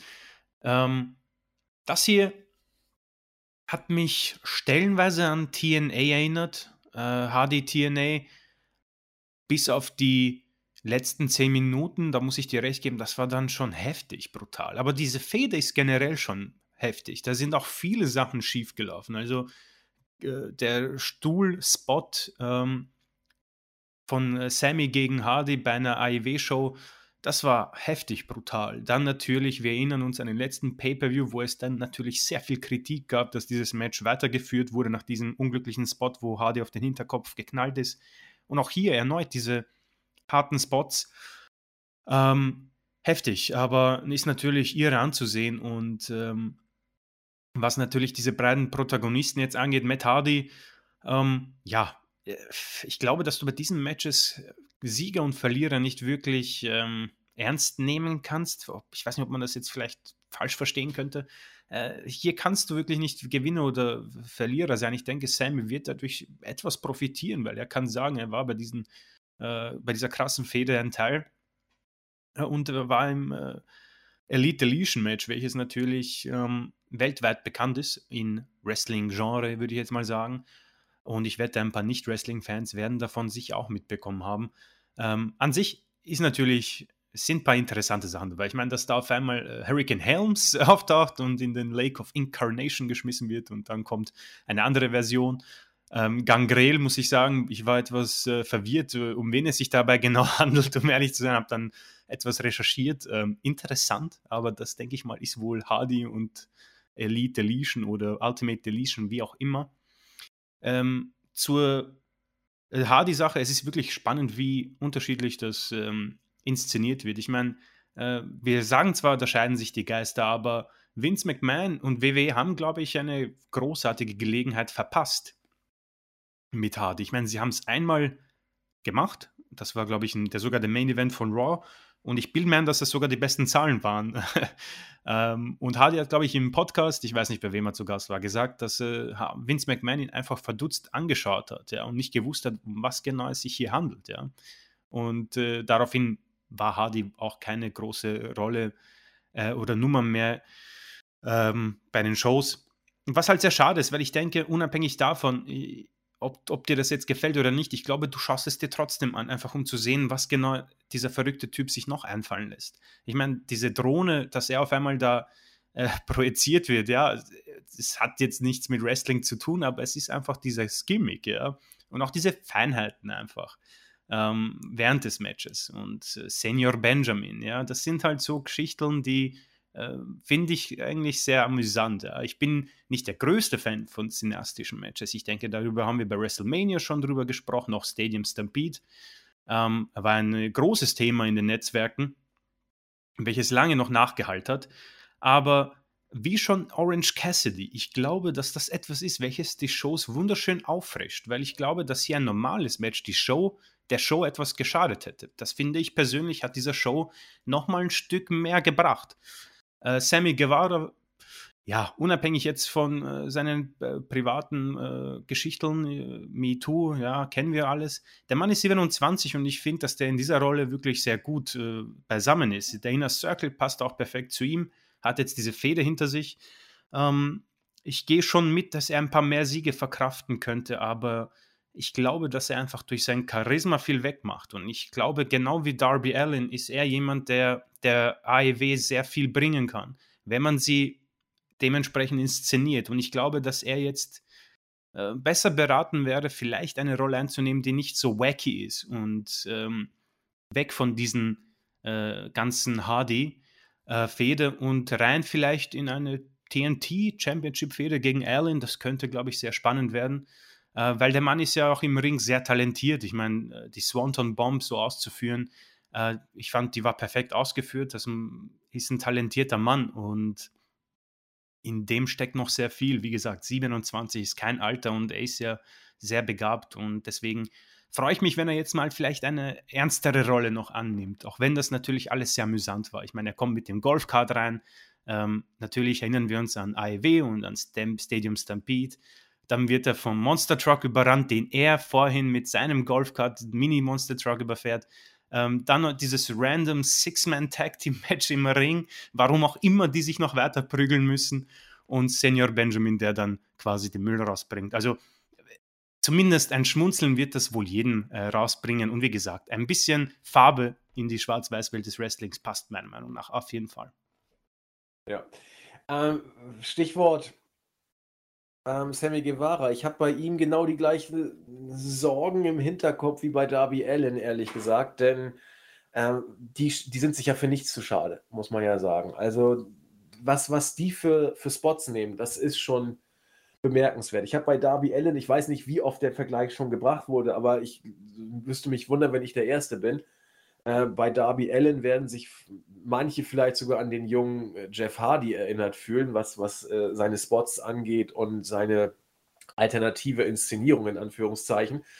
Das ist ja schon das, was so unsere äh, Kittys so steil macht, aber äh, ich habe bei den beiden immer so ein bisschen Angst, dass sie irgendwie in fünf Jahren, fünf, sechs, sieben Jahren vielleicht ein bisschen, ja, Tribut zollen müssen. Hoffen wir das Beste, denn ich finde sie beide auch äh, wrestlerisch bringen sie unglaublich viel Farbtupfer, um mal bei Christians Metapher zu bleiben, in die Wrestling-Landschaft. Ähm, Jens, deine elitäre Deletion. Ja, ähm, es war halt äh, wirklich äh, ein Hardy-Match auf dem Hardy-Compound, kann man so sagen.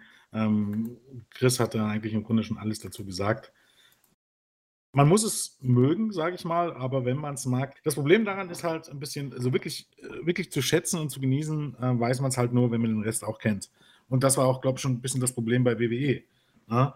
Ohne die ganze Storyline, die ja auch durchaus ein bisschen, bisschen äh, über Final Deletion und äh, Delete oder Decay hinausgeht, also ohne diese vielen kleinen Segmente, die überhaupt dazu geführt haben und die das Ganze dahin gebracht haben, ist es halt auch ein bisschen schwierig, das nachzuvollziehen. Die Leute, die es kennen, die werden es dementsprechend auch äh, diesmal wieder genossen haben. Auch die, vielen kleinen Anspielungen, die es da wieder gab. Ne? Es gibt ja die legendäre äh, Szene von, ich glaube, damals war es Total Non-Stop Deletion mit diesem Apocalypto-Match, Take-Team-Match, als ähm, Hurricane ähm, und Matt Hardy, ich glaube, war es Andrew Everett und wer war der zweite? War es Trevor Lee? Ich glaube schon, besiegen und dann begraben, also wirklich begraben mit Schaufeln.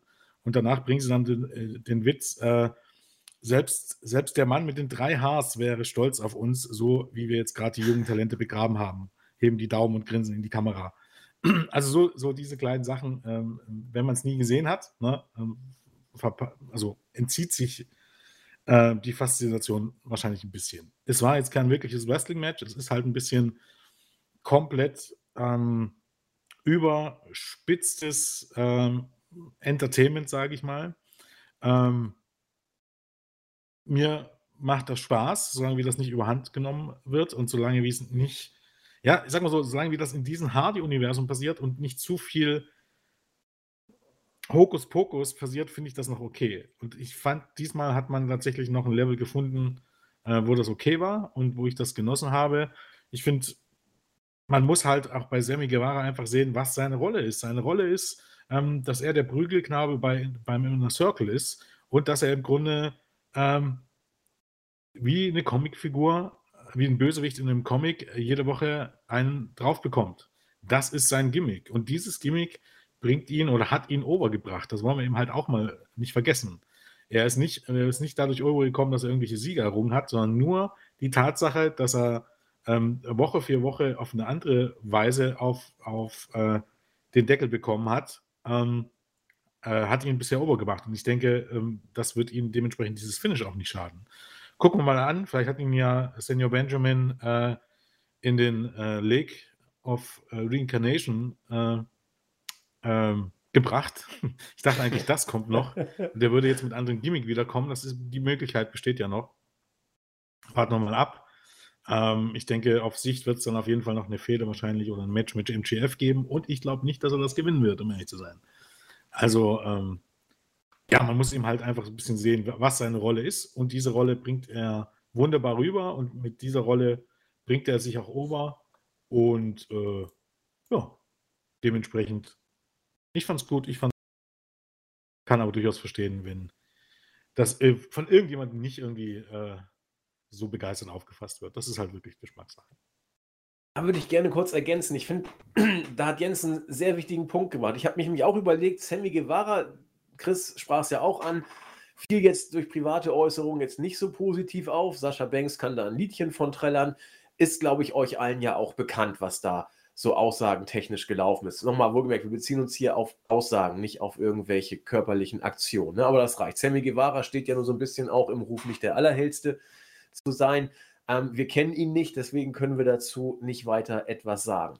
Warum ich, das habe ich mich nämlich gefragt, warum Sammy Guevara trotzdem so funktioniert hat, Jens finde ich auf den Punkt gebracht. Er ist sowas wie der Roadrunner des Inner Circle. Er versucht es Woche für Woche wieder und er geht jedes Mal über die Klippe. Man, man, man weiß schon, was passiert.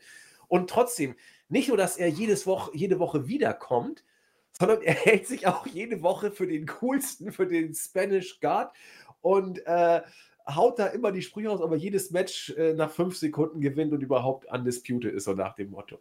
Da, das funktioniert. Der Bengel hat diese Grundarroganz, äh, auch diese trotzige Dummheit in Anführungszeichen, die man den jungen Leuten ja manchmal nachsagt. Dieses Halbstarke, immer diesen Spruch aus den 50er, 60er Jahren zu bringen. Äh, und es funktioniert. Also dieses Gimmick bei Sammy funktioniert überragend. Und es war, deswegen sehe ich es wie Jens, es war richtig und wichtig, dass er dieses Match verliert, um in seinem Gimmick zu bleiben. Mal gucken, wie es weitergeht mit ihm. Ich habe von ihm also noch lange nicht genug, um eine schlechte Musikband zu zitieren. Ähm, ich hoffe, das geht so weiter und schauen wir mal. Aber genau Jetzt das, finde ich, hat Jens ja schon gesagt, ist der Schlüssel zum Erfolg, warum Sammy Guevara funktioniert. Sorry, Jens, du wolltest was sagen. Um das zu berichtigen, er ist natürlich nicht der Roadrunner, sondern Wiley Coyote. Ach, Schwachsinn, ich Dummi. Der Roadrunner läuft ja immer weg. Entschuldigung, er ist Wiley Coyote. Entschuldigung. Genau. ja, und den liebt man ja auch, obwohl er immer verliert, genau. So sieht's aus. ja, ähm, wo wir Jens gerade gehört haben, beim nächsten Match, das ist das, was ich Jens unbedingt geben möchte, weil ich glaube, das ist, äh, wo Jens richtig viel zu sagen kann. Zumal Chris und ich ja auch über das Segment von MJF und Jericho uns ja schon ausführlich im letzten Podcast ausgelassen haben. Wir haben es ja in den Himmel gelobt äh, oder gehoben und über den grünen Klee gelobt. So wird ein Spruch draus. MJF gegen Chris Jericho, Stipulation. Wenn MJF gewinnt, kommt er in den Inner Circle. Jens, dein Match. Ja, äh, ich glaube, über das Match an sich ähm, gibt es gar nicht so viel zu sagen. Das Match an sich war okay, da war, war, daran war nichts falsch. Ähm, ähm, hatte einige schöne Momente. Äh, eben halt auch von den Kommentatoren, muss man vielleicht auch mal erwähnen, dass die Kommentatoren einen riesen Job gemacht haben, was man ja eigentlich auch nicht kennt. Die halt wirklich viele Dinge erklärt haben, ähm, um Tiefe reinzubekommen. Bei dem Match zum Beispiel eben halt, dass Chris Jericho ähm, ein paar seiner alten Moves wieder ausgepackt hat und damit MJF überrascht hat, der eher ähm, ja, mit dem aktuellen Moveset von Chris Jericho gerechnet hat. Ne? Also so ein bisschen, so, so ein paar kleine Sachen, die man erklärt hat ähm, was ich richtig, richtig gut fand. Ansonsten ging es hier im Grunde vor allem darum, die Storyline weiterzuerzählen mit MJF und Chris Jericho. Das hat man sehr gut getan. Ähm, das Finish kam eben halt dann, nachdem Hager versuchte, äh, für Jericho den Sieg zu erschummeln, sage ich mal, indem er eben halt den Floyd ins Spiel gebracht hat, also den Baseballschläger. Ähm, der Referee, also Aubrey Edwards war es, glaube ich, hat das mitbekommen, hat äh, den äh, oder wollte sich Jericho zur Brust nehmen, nachdem MJF eben halt den guten alten Eddie Guerrero-Trick quasi ausgepackt hat. Ähm, und ja, MJF hat zum Einroller, Einroller zum Sieg genutzt. Und es gibt halt auch einen Grund, warum zumindest jetzt erstmal ähm, im ersten Augenblick Jericho nicht sauer ist. Ne? Denn MJF hat im Grunde genau das gemacht, was der Jericho oder der Heel Jericho auch gemacht hätte. Ne? Er hat eine Chance gesehen und er hat die Chance genutzt. Und da ist man natürlich, wenn man so möchte, ne, erzählt man es ja so quasi, dass Jericho und in MGF eben halt auch bis zu einem gewissen Grad sich selbst sieht. Und ähm, ja, Jericho wird die Niederlage nicht schaden, ne, weil im Grunde ähm, hat er sie verloren. Naja, ein bisschen durch eigene Blödheit, aber eben halt auch dadurch, dass äh, MGF eben halt in gewissen Momenten ein bisschen cleverer war, aber es war eben halt jetzt kein cleaner Sieg, soll heißen, es wird Jericho nicht schaden. Ähm, es wird MGF, naja, zumindest ein bisschen helfen und ähm, die Storyline kann weitergehen. Also das heißt, ähm, MJF und Wardlow jetzt zusammen im Inner Circle und dass das auf sich natürlich äh, kein gutes Ende nehmen wird, ähm, dürfte allen klar sein. Ähm, darf man eben halt bloß gespannt sein, ob irgendjemand hören wird im Zuge dessen. Denn normalerweise wird es ja nicht reichen, wenn das nur Wortload zum Beispiel turnt, sondern ja, vielleicht sehen wir einen Face-to-Turn von Sammy Guevara irgendwann, ähm, aufgrund dessen, dass MGF ähm, seinen Platz einnimmt. Vielleicht auch das nochmal, vielleicht auch noch eine Erklärung. Ähm, MGF, also Chris Jericho hat ja eben halt ähm, mit Tony Khan vor dem eigentlichen Start von AEW besprochen. Ne? Es soll ein Heel-Stable geben, das Jericho anführt. Entschuldigung. Und die haben eben halt ein paar Kandidaten besprochen. Als Take-Team waren zwischenzeitlich Pentagon Junior und Phoenix im Gespräch. Jericho wollte aber niemanden, der eine Maske trägt in, in, in dieser, in dieser Rolle. Also wurden es dann Satana und Ortiz. Ähm, äh, Anthony, äh, Anthony Aogo heißt er? Ogogo? Aogo? Ich weiß es jetzt gar nicht hundertprozentig. Der in den letzten Wochen ein paar Mal bei, äh, bei Dark kommentiert hat, ist ein ehemaliger Olympiaboxer. Den wollte man eigentlich im Grunde als, ja, als Faust oder als, als Türsteher ähm, dem Stable beiführen statt Jack Hager. Ähm, Jericho war ähm, der aber nicht groß genug, deshalb ist es dann Hager geworden. Und als junger, aufstrebendes Talent wollte ähm, Jericho eigentlich MGF im Stable haben. Aber MGF wollte es lieber auf eigene Faust versuchen und als Singles-Wrestler versuchen. Und deshalb ist es dann überhaupt erst Sammy Guevara geworden. Weißen, hinter dieser Storyline steckt eben halt auch so ein bisschen für Insider, sage ich mal, und für Leute, die das mitbekommen haben. Ne, wurde oft in Podcasts erzählt von Tony Khan und Chris Jericho. Nochmal so, so eine kleine zusätzliche Storyline, die dann ähm, jetzt aufgenommen wird. Dementsprechend man davon ausgehen, dass es MGF gegen Sammy Guevara geben wird und dass MGF das auch gewinnen wird, vermutlich. Möglicherweise turnt Sammy dann wirklich. Und dann am Ende, irgendwann, wird es natürlich auch dann die richtige Fehde zwischen MGF und Chris Jericho geben.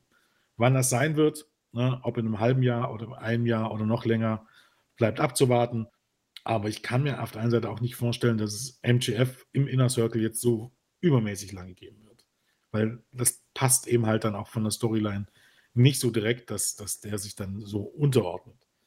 Wie gesagt, zum Match selbst gab es gar nicht so viel zu sagen. Es war ein solides Match, es war kein herausragendes Match. Hier ging es aber wirklich eigentlich nur darum, um diese Storyline zu erzählen und nicht um irgendwie das Match des Abends zu zeigen. Äh, war für mich trotzdem, ja, drei und ein Viertel, dreieinhalb vielleicht sogar Sterne-Match, ähm, weil man das wirklich gut rübergebracht hat und das Finish natürlich für das, was es am Ende sein sollte, wirklich perfekt war. Jo, Chris. Ja, ich meine, ich denke, das war schon eine wunderbare Zusammenfassung. Ähm, Chris Jericho ist halt ein Mann, der natürlich überaus interessant ist. Es, es so regelmäßig zu schaffen, neue Gimmicks und neue Spitznamen für sich overzubringen, ist natürlich sehr bemerkenswert. Da, da ist er einfach wirklich genial und irgendwo habe ich mir auch so, einen, so ein Zusammenspiel zwischen Jericho und MJF gewünscht. Ähm, dennoch sehe ich auch nicht einen allzu langen Zeitraum, wo MJF im Inner Circle drin sein wird. Ähm, es wirkt ein bisschen überfüllt, muss ich sagen, jetzt auch mit Wardlow. Ähm, das Match an sich, ja, es war meiner Meinung nach wahrscheinlich mit dem Damenmatch, was halt jetzt nicht, ähm, jetzt nicht, vielleicht klingt das ein bisschen härter, es war wohl das schlechteste Match mit den beiden. Aber die Matches an sich waren nicht schlecht. Es geht ein bisschen einfach unter. Aber Jens hat schon gesagt, ich denke, hier geht es wirklich darum, äh, um, um diese Fehde oder dieses Segment, welches aufgebaut wurde, einfach weiter voranzutreiben. Ähm, es könnte sein, dass die beiden irgendwann ein weiteres Match bekommen, welches dann wohl auch die Rollen vom Heel und Face noch besser verteilt ähm, zeigen wird. Ähm, ich finde die Entrance von Jericho immer sehr sehr cool. Mir gefällt das Lied persönlich sehr, auch die Fans, die dann mitsingen, das hat schon etwas. Man merkt auch, dass Jericho die, das natürlich sehr gut gefällt. Ähm, MJF, ich, ich habe das mit Andy, glaube ich, besprochen bei der letzten AEW Podcast-Aufnahme. Ist natürlich ein Mann, der, oder bei der Weekly-Aufnahme, keine Ahnung, dass das natürlich ein Mann ist, der an Talent wirklich sprüht. Das ist äh, absurd, wie man so viel Talent haben kann äh, als ein äh, Mann, der, keine Ahnung, so jung ist. Ich habe jetzt, keine Ahnung, 23, 22, ich weiß nicht, wie alt er ist. Ähm, dass man so talentiert ist und schon in solchen Kartregionen mitspielt, ist natürlich absurd. Und äh, mit, das ist ein absolutes, äh, ein absoluter Rohdiamant für AEW und sie behandeln ihn auch so. Seine Niederlage gegen John Moxley wird dementsprechend auch sehr ähm, unterschwellig ähm, behandelt.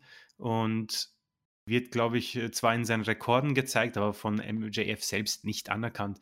Ähm, ich finde, dass auch Wardlow ein wunderbarer, äh, äh, ein wunderbarer äh, Bodyguard für ihn ist. Äh, ich finde ihn persönlich besser als Jake Hagar bei Jericho, aber beide erfüllen dementsprechend den gleichen Zweck. Und das wird wahrscheinlich auch interessant werden, weil die beiden haben sich ja schon böse angeguckt während dem Match, beziehungsweise nach dem Match. Ähm, ich bin gespannt. Ich hätte mir MJF lieber noch als äh, Singles-Wrestler gewünscht, aber ich meine, bei ihm hat man so viel Zeit, bevor man ihn dann irgendwann zum Champion macht. Und wenn es dann dazu, wenn es dann soweit ist, äh, muss das dann meiner Meinung nach auch eine sehr, sehr, sehr lange Regentschaft werden, einfach. Ähm, ansonsten hat Jens das, glaube ich, alles zusammengefasst. Ähm, ein Match, welches da als Co-Main-Event vielleicht ein bisschen schlecht platziert ist. Dafür war es dann doch nicht so gut. Jericho-Matches sind etwas schwieriger für mich in letzter Zeit. Ich weiß nicht warum. Ähm, der Mann ist halt auch nicht mehr der Jüngste, aber ich denke, der kann das noch sehr lange auch durch seine ja, Begabung am Mikrofon wegmachen. Und was jetzt abzuwarten bleibt, ist, wie sie das genau anstellen. Äh, wie gesagt, äh, wie Jens glaube ich nicht an eine sehr lange Freundschaft zwischen MJF und Jericho, aber äh, auch sehr cool erzählt, dass Jericho natürlich ähm, nicht sehr wütend darüber ist, sondern sich denkt, ja, hätte ich genauso gemacht. Und ich denke, das wird ein paar wunderbare Segmente geben äh, in Zukunft hoffentlich. Und ich denke, äh, die beiden haben gezeigt, dass sie miteinander vor allem am Mikrofon sehr gut harmonieren. Ja, MJF ist im März 24 geworden, also immer noch sehr, sehr jung. Mm, ich kann das nachvollziehen, Chris, dass du meinst, dass du mit Jericho-Matches so ein bisschen deine Probleme in Anführungszeichen hast. Geht mir ähnlich, ähm, aber ich meine, der Mann wird 50 oder er ist es sogar schon, muss ich gleich mal nachgucken. Äh, ich glaube, der hat heute Geburtstag. Er hat heute, genau, heute. Also, heute. Herzlichen Glückwunsch ne? an Chris Jericho. Und damit wisst ihr auch, dass wir den Podcast aufnehmen am deutschesten aller deutschen Daten. Mal gucken, kriegen wir sie. Jetzt, wo wir gerade dabei sind, bin ich ja gespannt. 9. November wir haben 1989 den Mauerfall. Wir haben 1938 die Kristallnacht. Wir haben 1923 den Hitlerputsch und 1918 Ausrufung der Republik durch Scheidemann. Was haben wir noch? Da war doch noch was. Irgendwas war da noch. Muss ich nochmal nachgucken. Ja, und Jericho hat an diesem historischen Tag auch noch Geburtstag. Also was will man denn mehr? Ja, ähm, aber Jericho macht das eben mit, mit Charisma in Ringpräsenz weg und er hat immer noch ein unglaubliches Gefühl für Matchgeschichten und die richtigen Moves und richtigen Gesten zum richtigen Zeitpunkt. Deswegen, also ich fand das Match übrigens gut platziert, hier kurz vorm Main Event zu setzen. Es war kein, kein äh, Showstealer, der den Main Event die Show gestohlen hat und es war aber auch keiner, keiner von diesen typischen WWE Cooldownern, die dann mich so runterholen, dass ich gar nicht mehr zum Main Event in Fahrt komme. Deswegen fand ich es eigentlich ganz okay, kann aber Chris verstehen, äh, kann man wie immer vieles anders sehen. das finde ich ja so gut bei AEW, da gibt es verschiedene Sichtweisen. Storytelling Long Term ist immer da, ist auch schön konservativ erzählt. Das ist, da weißt du, was du kriegst und ähm, nicht so wie bei WWE, morgen kann alles schon komplett neu gebuckt sein. Damit kommen wir zum Main Event. Ähm, aber am liebsten würde ich auch hier Jens schon dieses Match geben, denn unser Jens gehörte zu denen, der nach den Pre-Hype-Videos kaum mehr zu halten waren. Deswegen halte ich mich einfach mal zurück und übergebe auch Jens den Main Event, insbesondere auch was kurz vorher noch so alles passierte. Jens. Ähm, ja, Eddie Kingston gegen John Moxley um die AEW World Championship ähm, klang bis vor ein paar Wochen noch nicht irgendwie nach einem Pay-Per-View-Main-Event, zumal es eben halt dieses, also Kingston kam ja relativ spontan erstmal überhaupt ins Roster, nachdem er ein Match gegen, ähm, gegen so eine Open Challenge damals gegen Cody annahm und dort eben halt mit seiner Promo und auch mit dem Match überzeugt hat. Danach kam, haben eben halt so viele gesagt, verpflichtet den, ähm, dass man es irgendwann getan hat, ähm, hat ihn dann ja, jetzt nicht super prominent eingesetzt, aber er durfte in den Shows halt immer wieder eine Promo halten und ähm, hatte dann auch ein Match gegen John Moxley, wo er wieder überzeugen konnte. Und dann hat man halt ein bisschen gemerkt, ähm, ja, es gibt jetzt erstmal auch dank der Storylines jetzt erstmal keinen großen Gegner für John Moxley, der jetzt zwangsläufig muss. Und ähm, man hat halt vermutlich Potenzial einfach gesehen in diesem Eddie Kingston. Und ähm, zu Recht, wenn man irgendwas gemerkt hat in den letzten Wochen, ähm, erstens ist es fast schon ein Kunststück. Ähm, innerhalb von weniger Wochen von dem Match, was im Grunde bei einer Weekly Clean endete, so viele Leute trotzdem noch für den Pay-Per-View Main Event zu begeistern, ähm, einfach nur durch ähm, ein paar Promos. Und genau da, John Moxley kann das und noch viel besser kann es wirklich Eddie Kingston. Ich hatte es im Vorfeld schon geschrieben, ähm, nagelt mich drauf fest, könnt auch gern unter bei YouTube oder bei uns im Board oder auf der Startseite in die Kommentare schreiben, wem ihr da auf diesem Level seht. Aber ich sage, Eddie Kingston ist aktuell der mit Abstand beste Mic-Worker, den es auf der Welt gibt. Ich wüsste niemand, der besser ist. Niemand bringt mehr Emotionen rein, niemand ist glaubwürdiger, niemand kann dir wirklich mehr ein Match verkaufen. Und genau darum geht es ja in Promos. Es geht nicht darum, gut reden zu können, sondern es geht darum, ähm, etwas zu sagen und das richtig rüberzubringen. Und danach müssen die Leute dein Match sehen wollen und ein Pay-Per-View kaufen wollen. Und genau das geht in der heutigen Zeit sehr vielen Leuten ab, dieses, diese Kunstform, was Promos eigentlich sein sollen. Promos sind nicht nur Reden, sondern die sollen etwas promoten. Und das kann niemand besser als Eddie Kingston. Das habe ich schon gesagt, als man ihn verpflichtet hat und als es da Kritik gab, von wegen, man hat schon so ein großes Rosten, was will man mit dem? Ähm, ja, jetzt sollte es jeder, jeder eigentlich wissen, was man mit dem will. Er ist ein grundsolider Hardcore-Wrestler und er hält die besten Promos im Business. Dementsprechend war auch der Aufbau, wie gesagt, der eigentliche Hintergrund war halt eigentlich ein bisschen dünn, aber ich habe zum damaligen Zeitpunkt schon gesagt, wo man ihn verpflichtet hat, ich will irgendeine Fehde sehen gegen John Moxley um den World Title, wo Eddie Kingston dann darüber spricht, dass äh, beide ähnlich begonnen haben, beide im Grunde äh, bei äh, C, äh, CW ähm, begonnen haben oder ihren ersten großen Durchbruch hatten und ähm, sich dann die Wege trennten, während Kingston weiter ähm, ja, durch die Independent-Szene äh, gezingelt ist und sich dort zum Star gemausert hat, hat äh, Moxley den Weg zum Marktführer angetreten und sich verkauft, wie Kingston das ja gesagt hat, oder ähm, seine Kollegen im Stich gelassen, um dann jetzt wieder zurückzukommen. Ähm, und genauso hat man es dann tatsächlich auch aufgegriffen. Und genauso wie die Promos, äh, wie ich mir das vorher vorgestellt hatte, endeten die Promos dann. Oder, oder liefen die Promos ähm, in den Shows auch. Und dementsprechend hat man sehr viel äh, guten Hype erzeugt. Innerhalb von ein paar Wochen ähm, dafür gesorgt, dass sich viele Leute auf dieses Match gefreut haben. Ähm, zuletzt war ich sogar der Meinung, äh, eigentlich muss Eddie Kingston das Ding gewinnen. Ich meine, der hat bei der Go Home Show erzählt, dass es seiner Mama versprochen hat.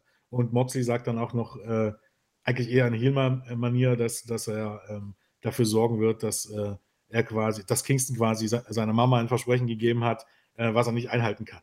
Also eigentlich, wenn die Rollen andere gewesen wären und wenn das vor allem ein anderes Match gewesen wäre, oder die Stipulation eine andere gewesen wäre, eigentlich hätte man hier Eddie Kingston gewinnen müssen.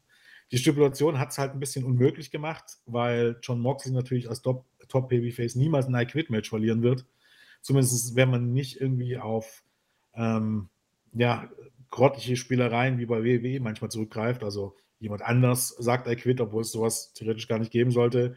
Oder ähm, ja, jemand hätte Renee Young rausgeschleppt und sie bedroht. Ne? Also solche Sachen, die man jetzt erst irgendwo gesehen hat. Ne? Oder ähm, er quit wird aus den ähm, Lautsprechern von irgendjemandem eingespielt. Ne? Ähm, ja, wenn man nicht auf sowas zurückgreift, dann kann Babyface einfach kein Equip-Match äh, verlieren. Dementsprechend war es leider relativ klar, dass Kingston hier nicht gewinnen wird. So kam es dann auch. Die beiden hatten ein sehr gutes Hardcore-Match, eben halt äh, in den Bahnen, dass es noch nicht zum Deathmatch ausgeartet ist, ähm, mit ein bisschen Stacheldraht, mit ein bisschen Reißzwecken. Ähm, auch schön, äh, auch schön, in Anführungsstrichen schön, ähm, der Spot ähm, mit dem ähm, Alkohol. Ich meine, das wird zwar Wasser gewesen sein, aber gut. Ne? Ähm, soll heißen, ähm, Moxley blutete halt schon, landete in den Reißzwecken und äh, Kingston holte sich dann eine Flasche mit äh, Reinigungsalkohol und schüttete den über Moxley, der das dann auch gut gesellt hat. Ähm, Rennie Young hat das Ganze auf Twitter wieder kommentiert, schien wieder mal, wie auch schon vor einem Jahr bei Omega gegen Moxley, nicht so begeistert. Als äh, Moxley dann zum Beispiel ähm, Reißzwecken im Kopf hatte und so viel Späße. Ähm, ich glaube, äh, sie schrieb dann auch, äh, Can I quit this match? Ähm, ja, und am Ende wie gesagt, ähm, hat Moxley ähm, seinen Bulldog Submission Choke angesetzt, unterstützt mit Stacheldraht und Kingston gab auf. Ähm, war, wie gesagt, leider ein bisschen vorauszusehen. Ich fand es unterhaltsame 17 Minuten. Es war eben halt anders als alle anderen Matches auf der Card. Ähm, man hat es jetzt nicht zu, zu so einem krassen Blutbad ausarten lassen, was ich gut fand. Es waren jetzt auch äh, nicht so die furchtbar brutalen und, und, und krassen Spots dabei, was auch gut war. Und trotzdem wirkte das Match eben halt durchaus brutal. Also das ist halt auch, auch, auch ein ähm, Kunststück. Ich finde ähm, tatsächlich Omega gegen Moxley im vergangenen Jahr war tatsächlich ein bisschen gefährlicher als das, was die beiden hier gezeigt haben. Ähm, auch wenn es natürlich, ich glaube, nicht so angenehm ist, in äh, Reißzwecken zu landen, brauchen wir nicht drüber reden. Aber ja, ich fand es ein sehr unterhaltsames Match. Ich meine, es war nicht das beste Match des Abends, das war abzusehen, deshalb könnte man immer ein bisschen diskutieren, muss das der Main Event sein? Aber es war nun mal der World, das World Title Match. Es war über die letzten paar Wochen großartig aufgebaut. Und zumindest ich war nicht enttäuscht am Ende. Auch wie gesagt, auch wenn ich mir eigentlich Eddie Kingston eher als Sieger gewünscht hätte, natürlich. Aber, aber gut. Ähm, nach dem Match kam dann noch Kenny Omega raus, ähm, als nächster Herausforderer von Moxley. Abwarten, wann das Match ähm, stattfindet. Ich glaube, man wird vermutlich nicht bis Februar oder bis Ende Februar bis zu Revolution warten, sondern das nach irgendwo, wann vorher, vielleicht Ende des Jahres bei einer Weekly bringen. Ähm, ja, gucken wir mal. Ja, sehr schön, äh, wie du es dargelegt hast, insbesondere das Fazit. Ähm, ich bin nämlich auch überhaupt grundsätzlich kein Freund von solchen Hardcore-Matches, insbesondere deswegen nicht, weil, da haben wir auch schon mal drüber gesprochen, äh, die nicht immer komplett in sich äh, logisch stimmig sind. Wenn ich so richtige Kämpfe sehen will, muss ich bei UFC gucken. Aber das ist okay. Ich fand das Match vor dem Hintergrund nämlich ziemlich gut. Es war äh, ein schönes Hardcore-Match, wie Jens gesagt hat. Auch wenn schön das das falsche Wort in diesem Zusammenhang ist. Ein, Zusammen äh, ein Bezug kann man, finde ich, immer ganz gut zur Attitude-Ära setzen. Da haben, Entschuldigung, Melzer und Alvarez mal diesen schönen Satz geprägt: The Attitude Era doesn't age very well. Und das bringt es auf den Punkt. Wenn du dir heute Matches aus der Attitude-Ära anguckst, da und, und, weißt, was so alles passiert ist, Stichwort Gehirnerschütterung, tragische Todesfälle an den Folgen dieser Art Matches zu worken, von äh, insbesondere vielen äh, ECW-Legenden in Anführungszeichen. Äh, wenn du siehst, was Mick Foley beim Hell in a Cell Match gegen den Undertaker so gemacht und eingesteckt hat, da, da, da fragst du dich, sagte Chris auch so schön, wie, wie konnte er das überhaupt überleben? Wenn du dieses alles im Hinterkopf hast und dann so ein Match siehst, dann wirkt das hier, so komisch das klingt, unglaublich hart, brutal und intensiv, aber irgendwie safe, in Anführungszeichen, wenn du siehst, was damals in den 90ern bei WWE teilweise so abging. Und deswegen war ich überrascht, weil wenn ich Hardcore-Matches bei WWE sehe, ich langweile mich fünf Sekunden nach dem ersten Gongschlag. Da passiert auch nichts. Das ist weichgespült, das es ist auch, ist nichts mehr. Dieses Match war, finde ich, safe. Es war trotzdem hart und wirkte für mich als solches auch authentisch. Das war für mich selbst überraschend, weil ich bin sonst kein großer Freund von Moxley, aber ich fand, dass die beiden eine sehr schöne Chemie hier auch im Ring hatten. Die Thumbtacks, wie Jens sagte, steckten ja auch Mox im Kopf drin teilweise, war also auch nicht wirklich witzig. Ähm, und trotzdem floss es für mich auch gut vor sich hin. Besser als ich erwartet habe, muss ich gestehen. Ich wäre hier bei dreieinhalb Sternen. Und ja, für mich ein rundes Ende. Pardon, muss ich heute auch so viel räuspern. Jens und ich haben heute irgendwie einen Frosch im Hals offensichtlich. Äh, nicht das stärkste Match des Abends, wie Jens auch sagte, aber für Hardcore-Match-Verhältnisse und aus meiner Perspektive, der ich sowas eigentlich nicht mag, war es echt eine runde Sache. Damit fehlt nur noch Christian mit seinen Worten zum Main Ja, neben dem ähm, Tag Team Match habe ich mich auf dieses Match am meisten gefreut, allein nur wegen dem Aufbau. Ähm, wenn ich morgen eine Promoschule leiten müsste, würde ich einfach dieses Video auf YouTube ähm, der Klasse präsentieren und dann wortlos rausgehen. Und ich denke, es ist alles klar. Ähm, es ist wirklich sehr schade, wenn ich an äh, andere Promotions denke. Jens hat das gesagt, Eddie Kingston ist wohl der Stärkste. Ähm, ich würde aber sehr gerne zum Beispiel einen Kevin Owens ähm, bei AEW oder sonst wo sehen. Denn die beiden, glaube ich, hatten hier genau zwei, drei Wörter im Skript stehen. Das war Full Gear, das war I Quit und das war Titel, keine Ahnung. Alles andere durften sie machen, wie sie wollten und das hat man gemerkt. Das war absolut großartig. Eddie Kingston haut sein Ding raus und ähm, überlässt dann Moxley das Wort und fällt ihm dann ins Wort. A, es ist real, man sieht, dass Moxley sich darauf einstellt, dass er auch ein wenig überrascht ist und das macht das Ganze so authentisch genial, dass man sich einfach doppelt so viel auf diesen Main Event freut. Ähm, das Match an sich ist natürlich äh, wunderbar von euch zusammengefasst. Äh, definitiv nicht das beste Match, aber einfach aufgrund der Vorgeschichte und auch der Tatsache, dass sie einfach auch viele Sachen äh, im Match eingebaut haben, die sie durch die Promo auch angedroht haben, äh, war das in sich dann noch der perfekte Main Event für eine sehr starke Show, muss ich sagen. War auch nicht zu lang. Ich glaube, das Lights Out Match damals ging fast 50 Minuten, wenn ich mir das äh, so vorstelle nochmal. Ähm, war auch nicht so brutal, aber ich muss sagen, ähm, da waren schon, also Reißzwecken, glaube ich, sind immer eine unangenehme Angelegenheit und auch diese Tritte in die Weichteile ähm, ist natürlich alles äh, sehr, sehr hart und äh, in sich einfach ein stimmiges Match. Ähm, Im Gegensatz zu Andy bin ich natürlich großer John Moxley-Fan. Ich äh, finde ihn großartig, ich mag ihn sehr. Ähm, irgendwo hat Jens schon recht, Eddie Kingston hätte sich hier wohl als der wie, bessere Sieger angefühlt und ich glaube, dass sie sich mit der Stipulation vielleicht ein bisschen ein Bein gesetzt haben. Ähm, ich bin generell kein Freund von I-Quit-Matches. Ähm, Jens hat es schon angesprochen, vor allem bei der WWE werden sie irgendwie dämlich ähm, beendet. Weiß nicht, ich erinnere mich an Miss gegen Cena, wo dann irgendwie das aufgenommen wurde auf dem Tape und dann über Lautsprecher ähm, verlautbart wurde. Ähm, auch bei Hell in a Cell, was jetzt natürlich ganz frisch ist, war das auch eher so, ja, okay, I quit, lass halt meinen Bruder in Ruhe. Ähm, hier hat man das ganz gut gemacht. Das hat natürlich auch wieder die Vorgeschichte behandelt, welches einfach in sich stimmt. Und habe ich schon mehrmals erwähnt, ist mir persönlich wichtig. Ähm, ansonsten, ähm, ja, Moxley wird wohl jetzt dann demnächst auf dem Omega treffen. Ich weiß nicht, ob da noch ein anderer dazwischen kommt. Äh, und seine Regentschaft wird wohl demnächst ein Ende nehmen. Jens hat es angesprochen, ich glaube 2021 wird das Omega-Jahr inklusive Titel. Und ja, Moxley, wie gesagt, äh, Hardcore Stipulations, die Magier, seine Vergangenheit kennt wohl jeder. Äh, für ihn wird das wohl äh, eher ein äh, Jucken sein, welches er dann äh, wegsteckt wie nichts, wenn man sich an seine äh, Zeiten vor, noch vor WWE erinnert, die ja, glaube ich, präsent sind im Internet für die, die es interessiert.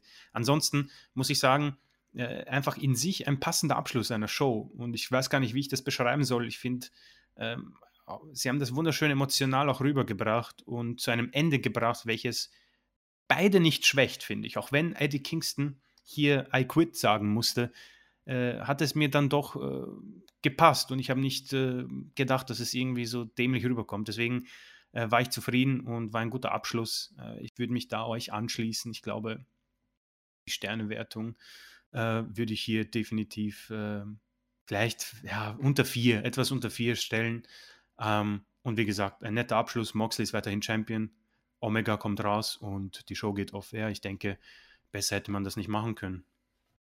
Kurz ergänzend, äh, ich habe überhaupt nichts gegen Moxley. Ich schätze ihn sogar sehr. Ich halte ihn auch für einen großartigen äh, Mic-Worker und einen harten Worker im Ring. Aber es, seine Matches, es ist so ein Stil, muss man mögen und ist nicht so unbedingt meins. Also das muss ich so ein bisschen relativieren, aber äh, ansonsten äh, schätze ich äh, seine Qualitäten sehr hoch ein, ohne Frage. Und er lebt ja auch auf bei AEW. Also das ist ja ein Vergleich zu WWE, meine Güte. Also man merkt es ihm auch an. Man merkt ja. es ihm extrem an. Er wirkt ja. sehr befreit.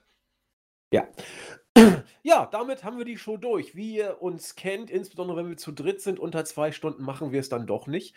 Ähm, oder zumindest haben wir die zwei Stunden jetzt, glaube ich, bald geknackt, wenn ich richtig informiert bin. Genau, es fehlt nicht mehr viel. Ja, ähm, schöner Pay-per-View. Manche sagen überragender Pay-per-View. Wir halten uns da diplomatisch etwas zurück und sagen äh, bärenstarker Pay-per-View. Und der Rest liegt dann immer im Auge des Betrachters. Ihr kennt es, wer, wer, mit Cody nicht warm wird, wird mit dem Cody-Match im Zweifel nicht warm.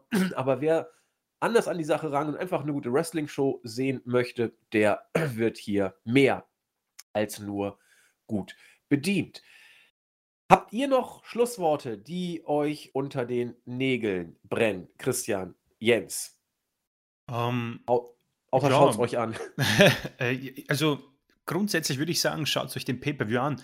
Ähm, für viele, die vielleicht jetzt nicht sagen, sie haben vier, fünf Stunden Zeit, äh, auf jeden Fall Tag Team Match anschauen. ich glaube, das ist kein Wunder, dass ich das bewerbe. Auch Main Event, muss ich sagen. Auch äh, das erste Match und das zweite und ach, einfach den kompletten Pay-Per-View. ich glaube, man wird dann definitiv nicht enttäuscht sein.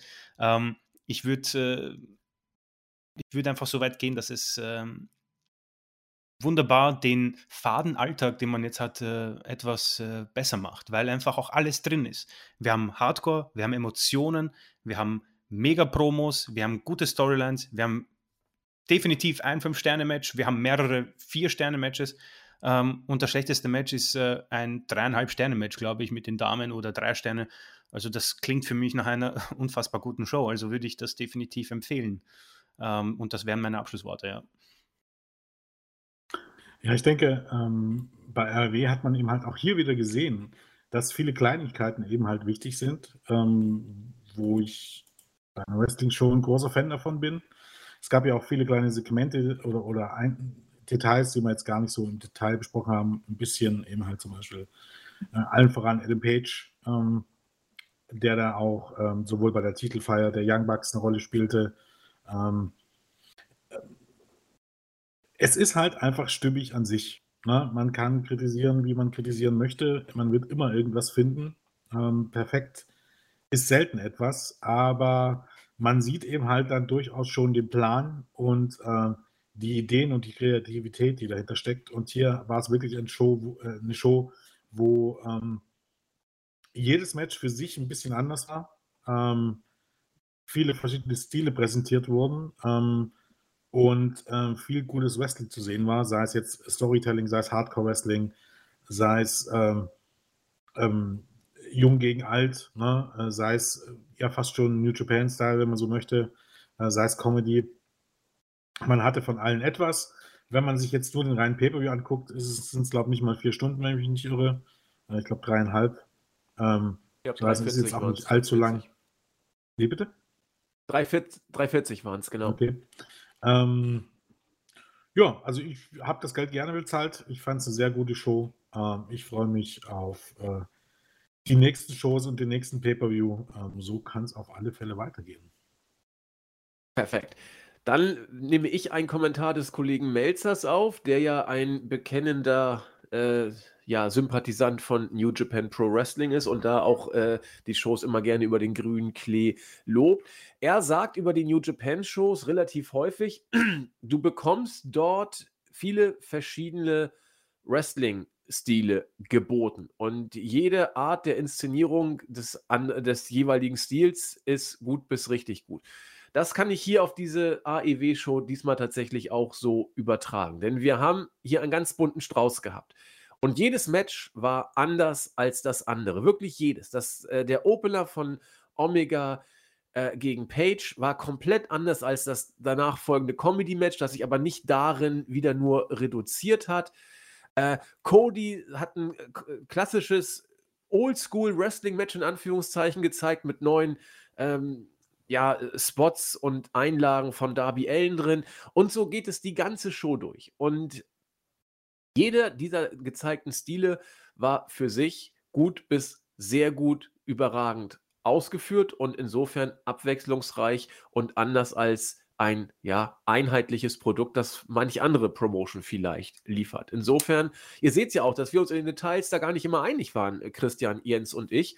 Und das mag vielleicht äh, deutlich machen, dass ihr bei AEW tatsächlich auf eure Kosten ko kommt, zumindest bei diesem Pay-Per-View auf jeden Fall, weil da eben verschiedene Sachen äh, geboten und verschiedene Geschmäcker immer angespielt und bedient werden. Uns hat es gut bis sehr, sehr gut gefallen, vielleicht sogar stellenweise überragend gut gefallen. Und ja, ich komme zum Ende mit dem Wort, das Brian Alvarez gebracht hat. Manche sagen, es war sogar die beste Wrestling-Show seit langer Zeit, vielleicht sogar überhaupt. Da haben wir uns ja ein bisschen zurückgehalten. Unterstreichen tun wir aber die Aussage, starke Show. Und wie Christian sagt, schaut es euch an. Damit würde ich sagen, kommen wir zum Ende. Wir sagen vielen Dank fürs Zuhören, wünschen euch einen guten Start in die Woche. Bleibt gesund, kann man ja in diesen wirren Zeiten wieder sagen. Muss man sagen, möchten wir auch sagen. und freuen uns auf das nächste Mal mit euch. In dem Sinne sagen Tschüss, der Jens. Der Chris. Und der Andi. Macht es gut. Tschüss. Ciao. Ciao.